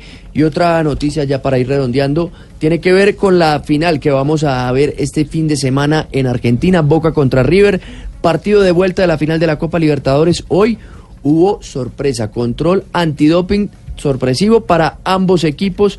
Por ahora... Oiga. Pablo, mañana hablamos de eso de Boca River y toda la semana empezamos a contar los detalles de la final de la Copa Libertadores este sábado 2 de la tarde, ¿no? Exactamente. 12 del día, 54 minutos. Si parece un cuento, seguro lo es. En Mañanas Blue, no como cuento. No como cuento, es esa sección que tenemos aquí en Mañanas Blue, ya tardes, para decirles a ustedes que no crean muchas veces cadenas falsas de WhatsApp, información que hay en las redes sociales que no es cierta. Eduardo Hernández, en esta oportunidad que encontramos. Pues Camila, imagínese que empezó a circular en las redes sociales un eh, poligrama de la policía donde se dice lo siguiente, sírvase disponer de personal infiltrado en marchas para disolverlas con acciones de hecho, ubicar y marcar agitadores, insistir ante medios de comunicación en cambiar los términos de los manifestantes por desadaptados y agitadores por terroristas. Eso dice el poligrama, supuestamente una orden interna de la policía para controlar todas estas manifestaciones y la Policía Nacional ha salido efectivamente a desmentir esos mensajes que están apareciendo en las redes sociales. Damián, ¿qué dice la policía? Eduardo, pues mire, este poligrama que se conoció a través de las redes sociales, específicamente de Twitter, eh, pues tiene una fecha de expedición del 5 de noviembre de 2018 y como usted lo mencionaba, pues eh, tiene supuestamente ciertas órdenes para los uniformados que están en las calles y que van a hacer eh, cubrimientos a lo que es las marchas estudiantiles que se aproximan en, estos días. Por eso la policía del país, a través del Ministerio de Defensa, pues informaron que se trata de un fake news, de una noticia falsa. Y es que la Dirección de Seguridad Ciudadana, de donde supuestamente salió este poligrama, pues no ha realizado eh, ninguna solicitud, ninguna notificación ni expedición con ese número 1393, que es con el que actualmente tiene el poligrama frente a dichas manifestaciones de los estudiantes.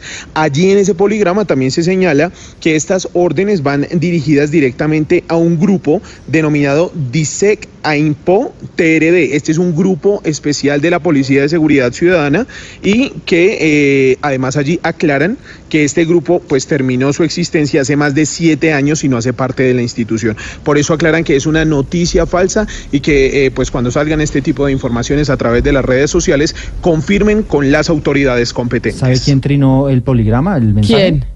Gustavo Petro. No, pero el doctor variar. Petro ha caído muchas veces en estas noticias falsas de redes sociales. Doctor Petro, no coma cuento. Hay que ser responsable y no compartir información que usted no ha podido corroborar. Y eso va para todos, para los políticos y para nosotros los ciudadanos.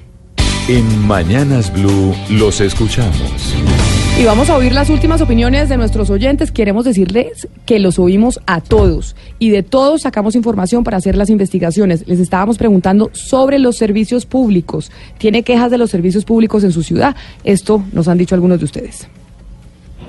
Señores Blue Radio, efectivamente en Mosquera no solo el agua, la luz, cada ocho días la están cortando, llega intermitente o se caen las fases. Eh, estamos en un proceso cada vez peor en el, en el pueblo y solo están autorizando construcciones y construcciones por todos lados, afectando mucho a la comunidad que vivimos allá. Muchas gracias. A usted, muchas gracias por mandarnos su comunicación a propósito de la denuncia del acueducto del de Mosquera. ¿Quién más? Buenas tardes, Camila. Eh, un saludo para usted y la mesa de trabajo. Eh, otro municipio de Colombia al que le debieran de poner la lupa y hacer una investigación es Montenegro Quindío, donde está el famoso Parque Nacional del Café. Eh, el acueducto ahí es, eh, ha sido privatizado pues, ya hace un tiempo y, y también en ese orden de ideas eh, se ha tenido muchos flagelos en cuanto a eso, pero nadie hace nada por el pueblo. Muchas gracias. Para allá nos iremos para el Quindío a investigar y a denunciar. ¿Y una, un último oyente? Buenas tardes amigos de Blue Radio. Eh, desde aquí de Cali para participar en el tema del día. Eh, no, aquí en Cali, gracias a Dios, los servicios públicos funcionan muy bien. Eh, me los presta en Cali y pues hasta ahora no tengo ninguna queja de ellos. Bueno, qué Eh, buenas maravilla. tardes desde Cali. Gabriel, Gabriel Zuluaga Sánchez, Blue Radio. ¡Ay, don Gabriel! Muy bien. Él es reportero, los queremos de reporteros. Y bueno, vea usted que la gente no solo tiene cosas malas que decir, también hay cosas buenas que decir de los servicios públicos, porque seguro esto no es en todo el país, pero sí en muchos municipios tenemos que entrar a investigar qué es lo que está pasando con los acueductos. Para romper el hielo, esta es la frase del día. Y para irnos, 12 del día, 59 minutos antes de que lleguen nuestros compañeros de Meridiano Blue, la frase del día, doctor Pombo. La extraigo de una eh, obra de teatro, La importancia de llamarse Ernesto, y dice así, y puesto que no era inteligente, carecía de enemigos. Ahí se la dejo. Oiga, Y bueno. puesto que no era inteligente, carecía de enemigos. Cuando tenga enemigos, dígala. Puesto que no era inteligente, Carecía de carecía de enemigos. enemigos. A ustedes, buena tarde. Los dejamos con Meridiano.